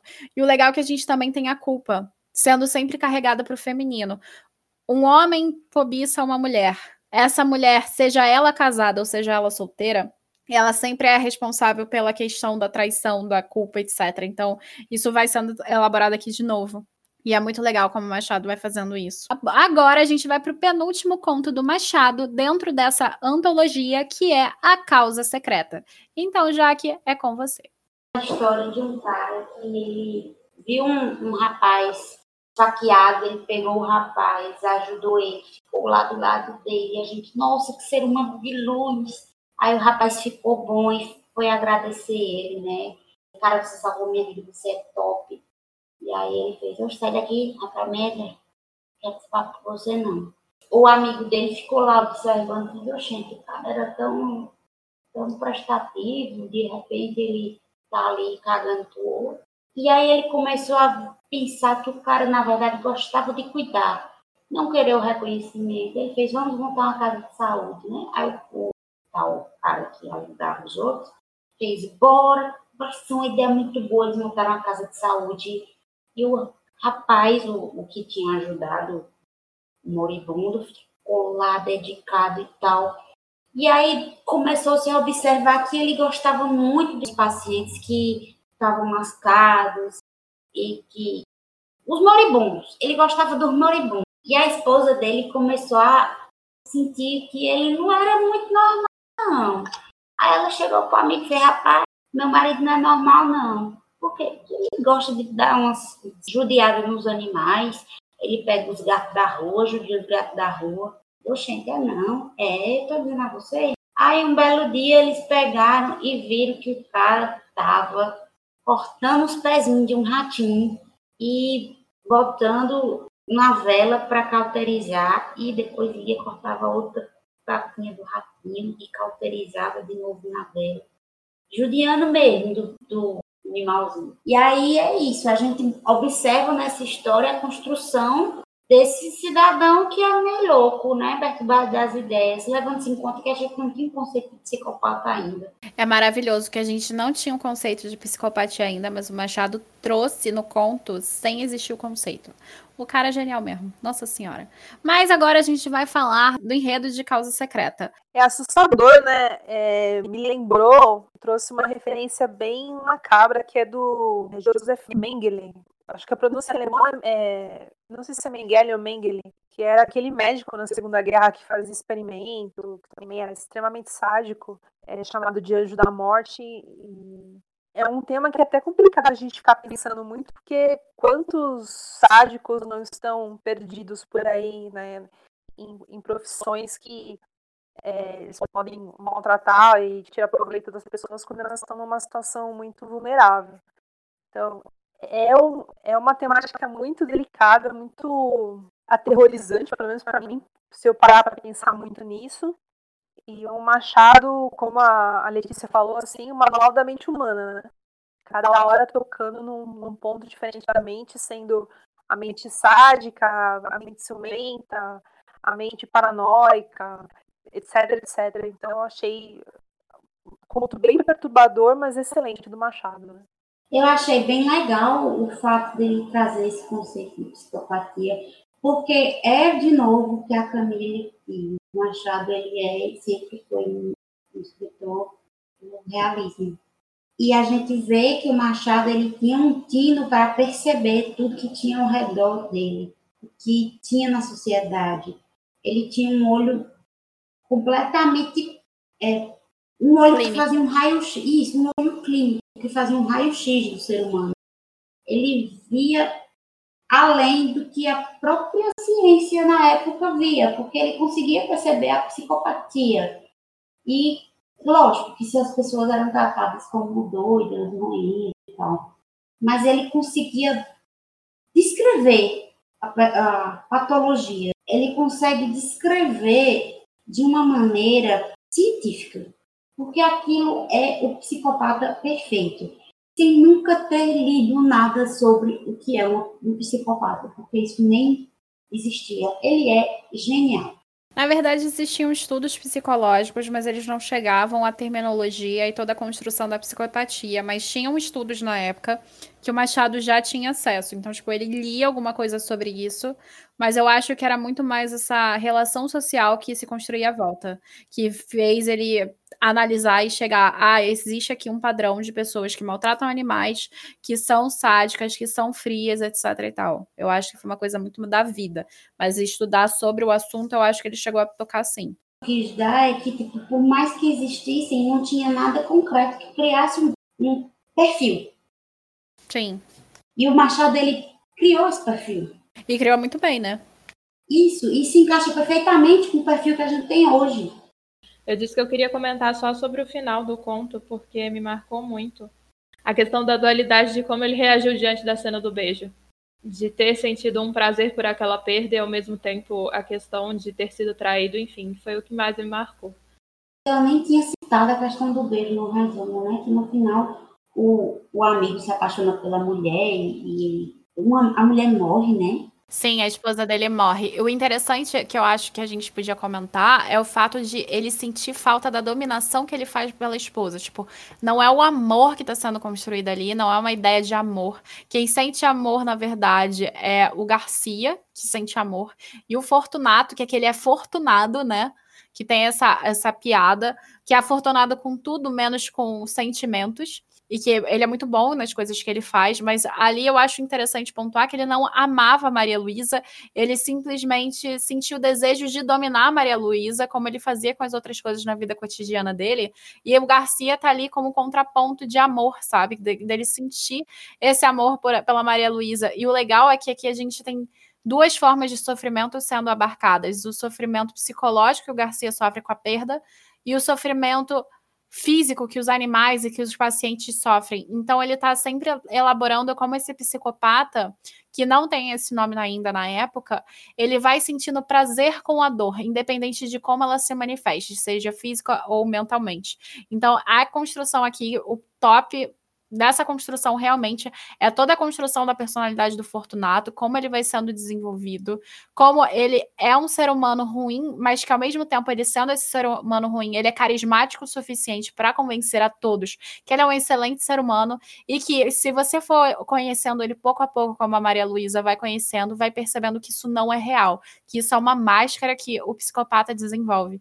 E cara, de novo, a genialidade desse conto é simplesmente ele trazer todo o perfil de psicopata numa época que isso não era de conhecimento comum, de só analisando as estruturas sociais em volta. E de novo a gente tem aqui a temática da traição, tanto é que ele fala pode, podia ser o epílogo de um livro de adultério. E qual seria de fato o adultério feito aqui?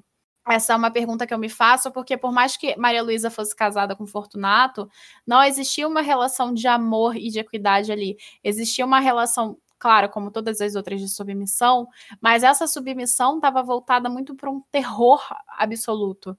Então eu entendo às vezes aqui a construção do Machado, que por mais que ele fale de adultério, ele está falando de um adultério muito mais de papel do que um adultério de relações construídas e humanas, e isso eu acho fantástico. Mas o que mais me, assombra nesse conto realmente é a construção, porque, nossa senhora, que genial! Bom, eu acho que a principal crítica é o que você levantou agora, Camille, da, da relação entre, entre eles, que assim, não era de amor, mas de dominação. Então a pessoa morre e o cara não chora porque tá perdendo o amor dele, mas porque ele vai ter que arrumar outra pessoa para dominar. Né? Então, acho que a gente vê muitas relações assim na sociedade, de chega a ser quase parasitário, assim, uma pessoa tá contra por interesse, ou tá com a outra porque uma alimenta a doença mental do outro. Então, é, essa é uma crítica, eu acho que é bem interessante. E toda a questão aí do sadismo, né? Também é, é um assunto que também dá muita, muita discussão em cima. A coisa que mais chamou minha atenção foi justamente essa construção psicológica e o desconforto que ele causava no, tanto no marido tanto na esposa como no amigo. E como a esposa e o amigo começaram a se apaixonar um pelo outro e como aquilo virou um hobby, porque ele via os dois sofrendo, sabe? Então ele criou uma pessoa que existe na sociedade, existe aos baldes, quando a gente analisa ela, quando a gente vê ela de perto, a gente se assusta. E numa literatura ou num jornal, é muito fácil a gente ver e perceber que uma pessoa assim é um psicopata hoje, né, com o termo psicopata em si.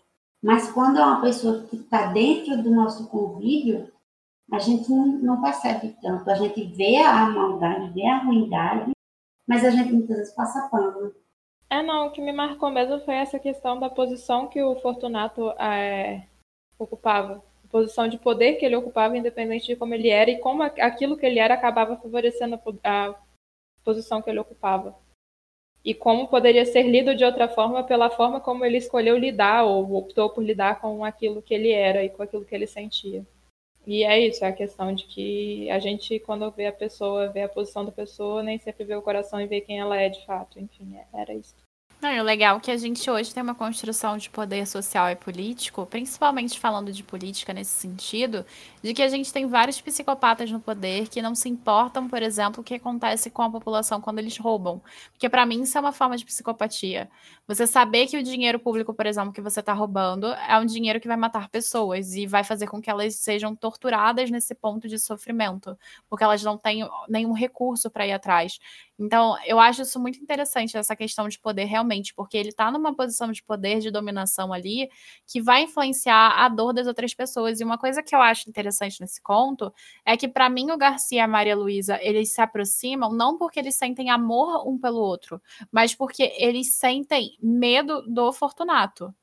E isso faz com que eles se aproximem e se apaixonem. É porque eles têm uma coisa em comum ali que é a presença desse personagem carismático que é sadista. Então, eu acho que a construção do conto do Machado é muito boa. É, de novo, a questão da psicopatia, a questão das relações sociais, eh, relações de poder mais do que sociais aqui, a questão da submissão feminina de novo sendo retratada, seja proposital ou não dentro da cultura da literatura machadiana.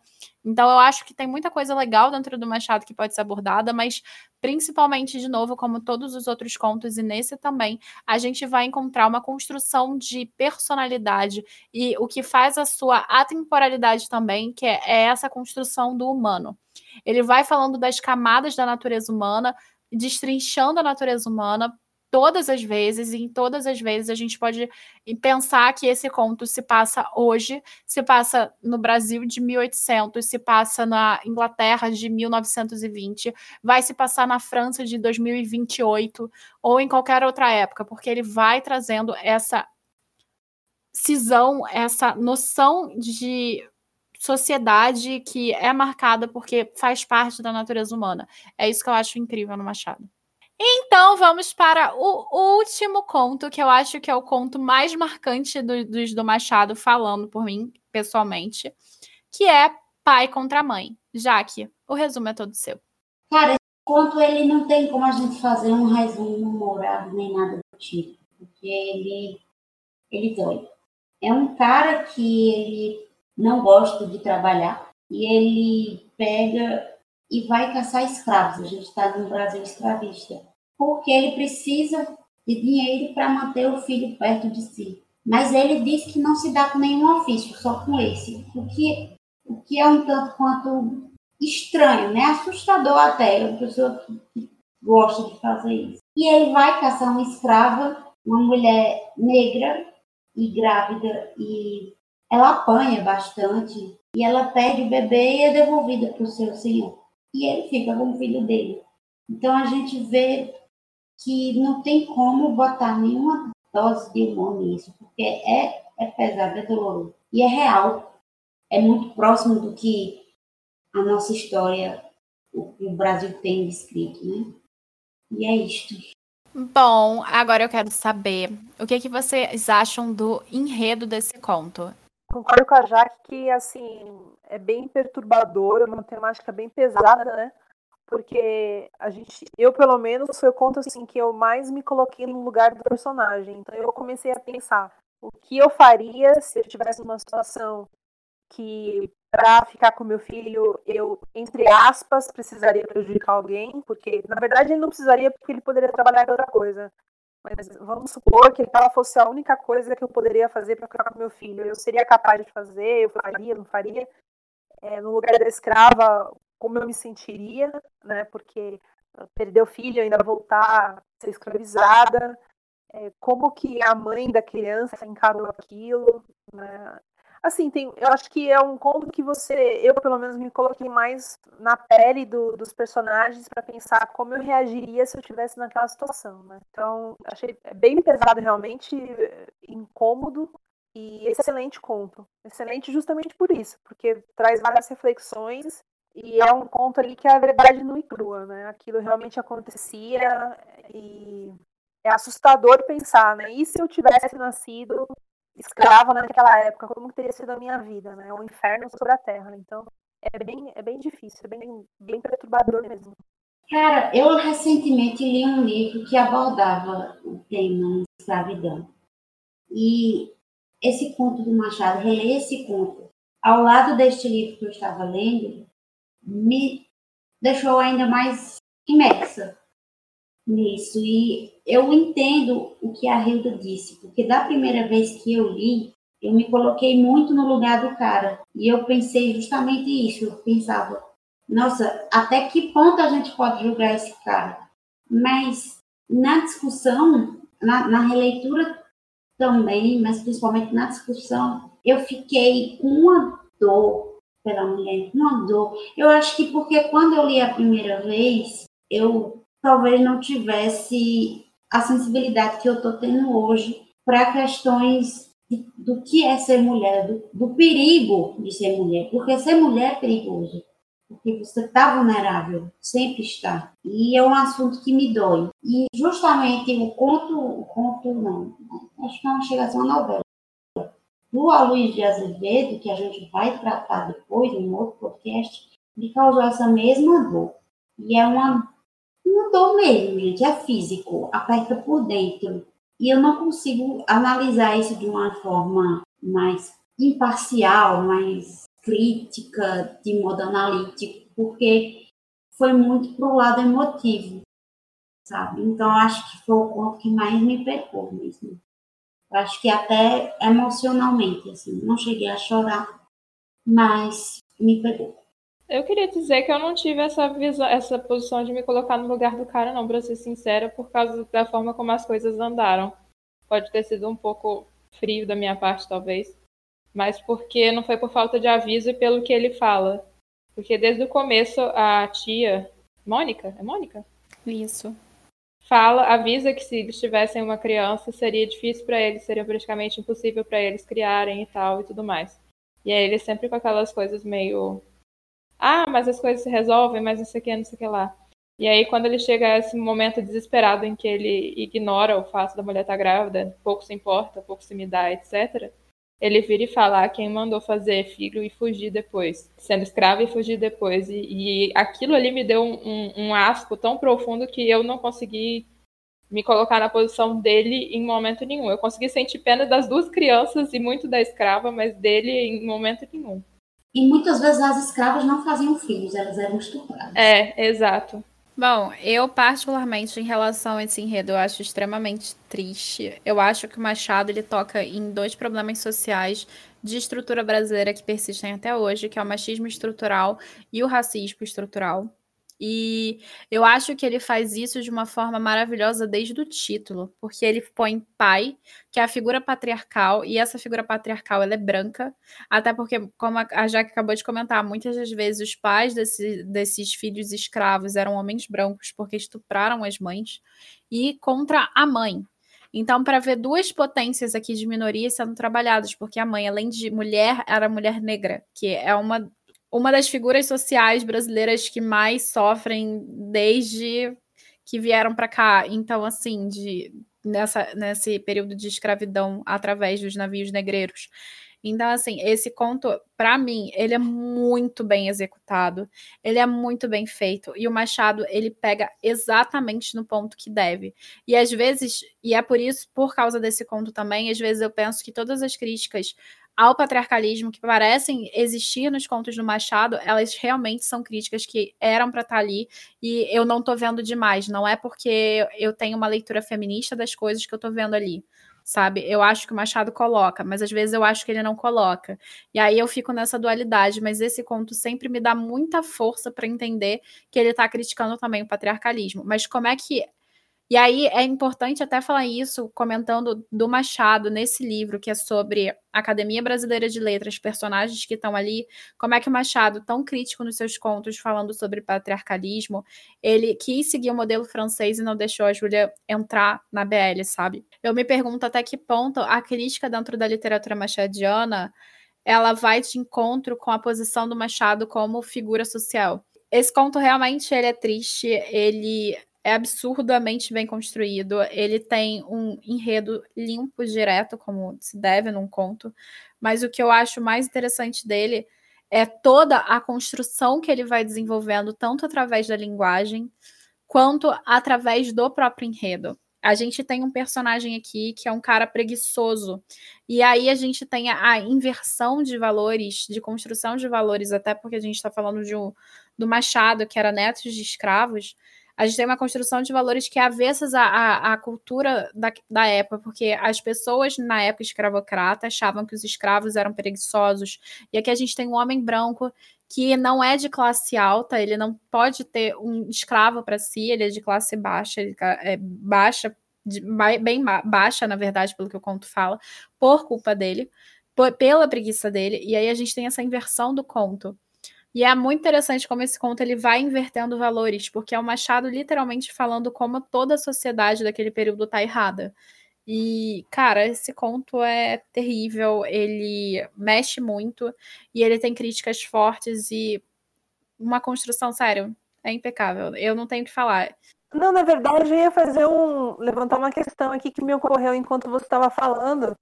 É que você, você falou dessa crítica ao patriarcalismo Será que teria algum dedo da, da Carolina, da esposa do Machado, nessas críticas? Será que tem alguma visão dela, já que o, o natural seria o Machado se ele for seguir o pensamento da época, seria ter um pensamento mais machista, né?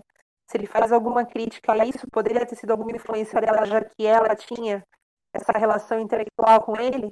A questão é que, tipo, o que a Ildo falou, será que tem o dedo da mulher? E eu também me perguntei, será que o público feminino não era o majoritário do Machado, porque esse Jornal da Família, geralmente, quando eles publicavam essas coisas de folhetim e tal, ou coisa, que lia mais não eram as mulheres, eu fico me perguntando isso, sabe? Se não tinha um, um apelo do público também. Não sei informar a questão demográfica do, dos leitores de Machado na época, mas a gente tem uma elite letrada voltada para um centro masculino, mas existiam muitas mulheres que liam na época, por exemplo, você vai ter narrativas voltadas para o público feminino, como por exemplo, por incrível que pareça, Madame Bovary com tudo aquilo que acontece.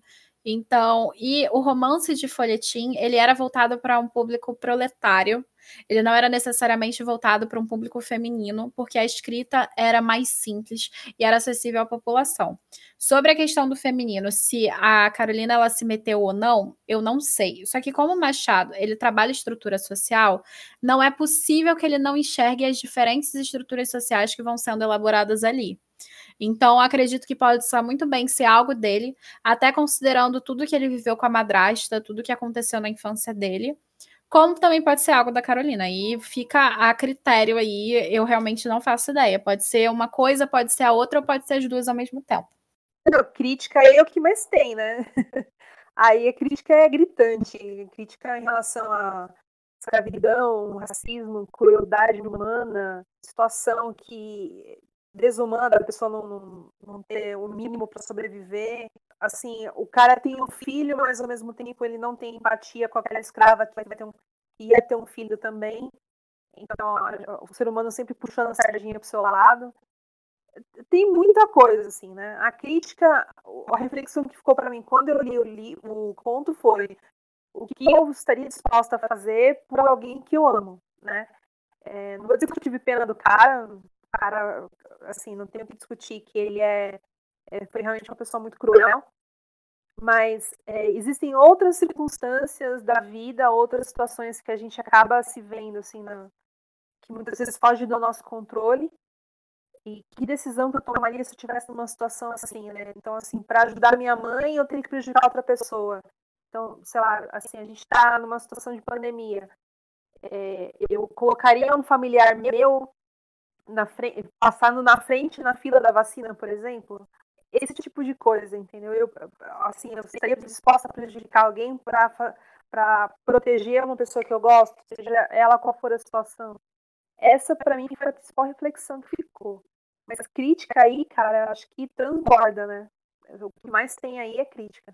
Então, eu acho que a crítica principal aí foi o que a família já abordou, inclusive, na questão do enredo, né? Do machismo e do racismo, que se tornou estrutural. Eu acho que na época de Machado já era estrutural, né? Com certeza. Não tem como muito fechar os olhos para isso, porque está explícito, está na cara. Só não vê quem não quer mesmo. Aliás, acho que até quem não quer ver se faz de doido. Não, depois de, de tudo que as meninas disseram, é só realmente essa coisa que se mostra, se mostrou ao longo dos outros contos, e nesse volta com ainda mais força e ainda mais obviamente, que é a questão da corda arrebentar sempre pro lado mais fraco. Que no caso, além de ser mulher, era escrava, então vocês repararam que em todos os contos a gente encontrou alguma crendice ou conhecimento popular ou ditado popular que sempre encaixava? E eu acho isso muito interessante do Machado, porque por mais que ele seja intelectual, ele não está fugindo desse conhecimento popular, pelo contrário, ele está abraçando esse conhecimento popular e está mostrando que faz parte do povo e o conhecimento do povo também é importante. Isso é uma coisa que eu gosto muito do Machado. E uma coisa que eu queria pontuar e eu acho muito legal é que esse conto ele tem vários, várias não ganâncias, mas egoísmos sendo estruturados aqui o tempo todo. A Mônica, por exemplo, que vem de monos, que é um em grego, que é mono de tipo monolítico, etc e tal, ela quer sobreviver. Então ela fala: dá logo essa criança, porque a sua sobrevivência é mais importante. Ela sempre está pensando para o subjetivo, para o eu dela. Da mesma forma, a gente tem uma construção aqui maravilhosa, que é Clara, que é branca, Cândido, que é branco, e Neves, que é neve, que é branco. E o branco, a Clara, a neve, o Neves e o Cândido, eles estão relacionados à parte da estrutura branca da relação construída no conto. Em contraponto a essa branquidão, essa branquitude, a gente tem a Arminda, que é a escrava, e é uma mulher que é do exército, que é das armas, porque ela, ela luta para tentar proteger o seu filho. E, de novo, como a corda sempre rompe para o lado mais fraco, ela é incapaz de conseguir. Então, esse é um ponto muito marcante dentro da narrativa, porque a gente vai vendo essas contraposições através da estrutura do texto, através da língua, através da etimologia das palavras, etc e tal. Então, assim, é muito interessante como vai sendo abordado isso. E o final dela é terrível, porque a gente tem Houve aqui luta, porque a escrava gemendo arrastava-se a si seu filho. E ela tem a questão do aborto aí, que também é outra coisa marcante, porque ela queria proteger o filho dela. Ela fugiu para proteger o filho dela. E mesmo assim, ela não conseguiu proteger. Diferente do homem branco, que por mais que ele seja de uma classe social baixa, mostra que, que independente da classe social ser baixa ou não, se você, tá, você é branco, se você é homem, você está sendo privilegiado dentro dessa sociedade. E hoje a gente tem muito dessas pautas, mas na época do Machado não era tão forte assim. E ele está trazendo esse conto extremamente arregaçando a cultura brasileira, que usa do patriarcalismo. O Brasil até hoje é escravocrata, é patriarcal, então ele está usando e abusando disso, e eu acho isso incrível. Enfim, tantas críticas nesse conto que a gente vai abordando, inclusive até a roda é um ponto crítico a ser abordado, dessa questão do abandono de crianças, dessa questão desses homens que são preguiçosos e eles não se comprometem com seus filhos e tantas coisas aqui que chega a ser bizarro, tanto da violência que é sofrida pela mulher, seja ela a tia Mônica, seja ela Clara, ou seja ela a Arminda, sabe? Mas mesmo assim, arrebenta pro lado mais fraco, que é a Arminda, que é a escrava. Então eu acho isso. Cara, esse é um dos contos mais tristes que eu já li na vida, assim, para ser bem honesta. Tem mais triste, hein? No Medo Imortal vai ter um mais triste, gente. Eu é quero Júlia. que vocês leiam é, eu quero que vocês leiam para eu ter com quem comentar esse conto, porque foi uma coisa assim que foi um soco no meu estômago, mais do que o livro inteiro, mas... E a gente avisou a Hilda para ela ler na calma, porque depois ela ia ficar ansiosa é... e comentar. Adiantou? Não adiantou? Não, não adiantou. Para ver como é que o livro é bom. Eu queria comentar que a Letícia falou que a corda sempre arrebenta para o lado do mais fraco. E se vocês prestarem atenção, eu acho que o único ponto que não tem uma mulher se lascando é o primeiro, a igreja do diabo. O resto sempre tem uma mulher se lascando. E sempre. Não só uma mulher se lascando, mas uma relação de ciúme e de posse masculina. Porque mesmo que esse conto não fale sobre traição, ele fala sobre como a mulher é uma posse. No caso, Arminda, como escrava, é uma posse. A vida eterna, quem se lascou? A menina que tinha o pai doido que, ficava casando ela todo ano. O esqueleto, a pobre que foi assassinada e a pobre que casou no segundo lugar com o homem. E senhora que teve uma pobre que teve os olhos furados. E a casa secreta teve a pobre que casou com o psicopata. E a pai contra a mãe teve a escrava que perdeu o bebê, né? Foi espantada. Então, gente, sempre uma mulher tá em condição. Não tem como. O que tu disse de ele mostrar isso da mulher ser uma impressão tua, se ele fala disso recorrentemente, sabe? Também não pode ser uma coincidência. Eu não sei, porque às vezes eu acho que é só ele só tá fazendo uma leitura da realidade, entendeu? Ele só tá fazendo uma leitura cotidiana, ele não tá com o intuito de criticar essas relações patriarcais. Ele só tá mostrando as estruturas, como é a estrutura do psicopata. Não existia o psicopata na época, ele não tá falando uma crítica sobre a psicopatia. A gente lê isso hoje fortemente porque a gente tem a gente tem a estrutura do psicopata formada através dos estudos de psicologia. Só que na época não tinha isso. Ele só olhou a estrutura social e falou: "Ah, isso acontece". Entendeu? Entendi. Não acho que seja necessariamente a crítica pautada dele, mas às vezes muito do que a gente enxerga da crítica dele por nossa consciência pessoal.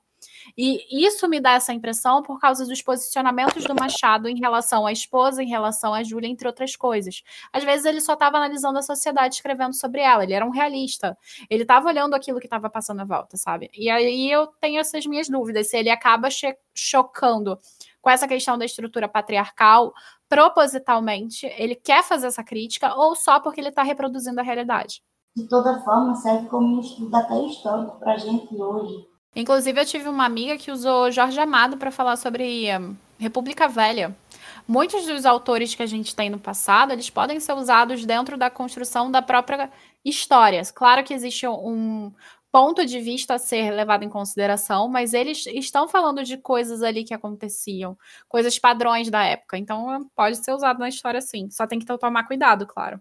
Depois da gente conversar sobre todos esses contos, embora não tudo de cada um deles, porque não daria tempo, a gente já viu quanto tempo esse podcast já levou. Qual foi o conto que mais impactou vocês? Esse conto foi o favorito da coletânea, que é apresentado aqui pelo Medo Imortal, e por qual motivo? Ai, ai, difícil escolher um, hein? Acho que desses todos aqui do Machado, um esqueleto foi o que mais, assim, me deixou desconfortável. E a Igreja do Diabo eu achei muito inteligente. Então, esses foram os meus preferidos, né? O meu preferido, preferido, preferido, vamos dividir. Em questão de crítica, foi pai contra mãe. Em questão de empolgação, foi o segundo ponto, que é a vida eterna que ele eu achei mais frenético, mas meu Deus do céu, aí no final fiquei um pouco triste, porque era só um monstro doente.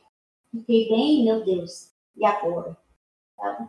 Dos novos, foi uma das coisas que mais me marcou pela cena forte foi a questão do sem olhos, por conta da cena e também da relação com a narrativa no presente e tudo mais, e essa questão de ficar procurando a relação, enfim. E de como é que ele imaginou se no fim tudo era mentira, N coisas. Mas dos que eu já conhecia, com certeza o, a questão que mais me impactou foi o pai contra a mãe, por eu ter visto os instrumentos de tortura e os negócios tudo há pouco tempo, então ainda era mais recente na minha cabeça. Daí pegou ainda mais pesado a releitura. Eu concordo com a Lele. O meu preferido e o que mais me impacta é Pai contra Mãe, justamente porque fala de todas as estruturas sociais e ele vai abarcar de uma forma muito nítida toda a construção da estrutura patriarcal e de como as mulheres, as, os escravos em geral, mas as mulheres principalmente escravas, sofriam assim de uma forma absurda e medonha. E eu acho que de todo o medo psicológico que o Machado causa, eu acho que esse é o maior medo. Tanto medo de você perder um filho, quanto o medo de você ser torturado, quanto o medo de você ser subjugado da forma que a Arminda foi. Eu acho que para mim isso é a pior coisa. Claro que eu penso sempre que a gente pode se colocar no lugar do Cândido, e eu me pergunto, se as condições fossem impossíveis e só tivesse aquilo, que raios eu faria pelo meu filho? Entende? Eu acho que isso é muito complicado. Eu acho que o Machado está ali nesse conto explorando de uma forma a natureza humana de, de forma ímpar, sabe? Eu acho que é isso. E dá vontade de chorar. A verdade é essa. Para eu não chorar, então vamos encerrar esse podcast. Muito obrigada, Hilda, por ter aceitado o convite de vir participar com a gente. Foi muito bom ter você por aqui. E eu vou deixar agora as meninas se despedirem. Eu que agradeço, cara. Muito legal ter com quem conversar sobre Machado, porque é um escritor que eu amo muito. Estou lendo bastante coisa dele esse ano. Então, ter vocês para conversar a respeito e sabe, e vocês têm uma visão assim muito clínica é, dos textos, é muito legal, assim, abre o meu olho para várias coisas que eu não tinha reparado. Então foi, foi bem legal, obrigada pela oportunidade e conversaremos muito mais ainda, porque, cara, Medo Imortal tem tanta coisa legal e eu tô, eu tô assim, ansiosa para saber o que vocês acharam dos outros textos também, assim, né? Sei que é muita gula, mas então, obrigadão pela oportunidade. É isso aí, galera. Foi um prazer. Sempre estou aqui com vocês. Daqui a pouco eu vou botar minha cabecinha no, no povo da Camille, que estou fazendo parte aí. Eu acho que eu estou virando um, dos tentáculos do podcast, né? Do Instagram não, mas do podcast do, do Mr. Porque sempre aqui com vocês e eu adoro isso, eu adoro estar com vocês aqui. E eu acho que as discussões sempre são muito interessantes, muito ricas. Sempre me sinto inteligente quando termino o debate. E muito obrigada pela oportunidade. Obrigada, minha gente. Fazia tempo que eu não aparecia num podcast, foi ótimo. E até a próxima. Bom, gente, a Jaque esqueceu de falar para vocês, mas vocês podem segui-la no Instante da Jaquinha, que é arroba Instante da Jaquinha. A Hilda também tem Instagram, embora não seja literário, vocês podem conversar com ela, que é Hilda Ilvo. E a gente, tanto eu quanto a Lele, somos do Caneta Tinteiro. Vocês podem encontrar a gente pelo site gctinteiro.com.br, GC Tinteiro no Twitter, Grupo Caneta Tinteiro, Facebook, Instagram e também na Twitch, que é a Roxinha. E, não menos importante, o canal do Caneta Tinteiro no YouTube e aqui, é claro, no QGCT. Muito obrigada pela participação de todos. Muito obrigada por terem ouvido até aqui e até a próxima. Tchau, tchau.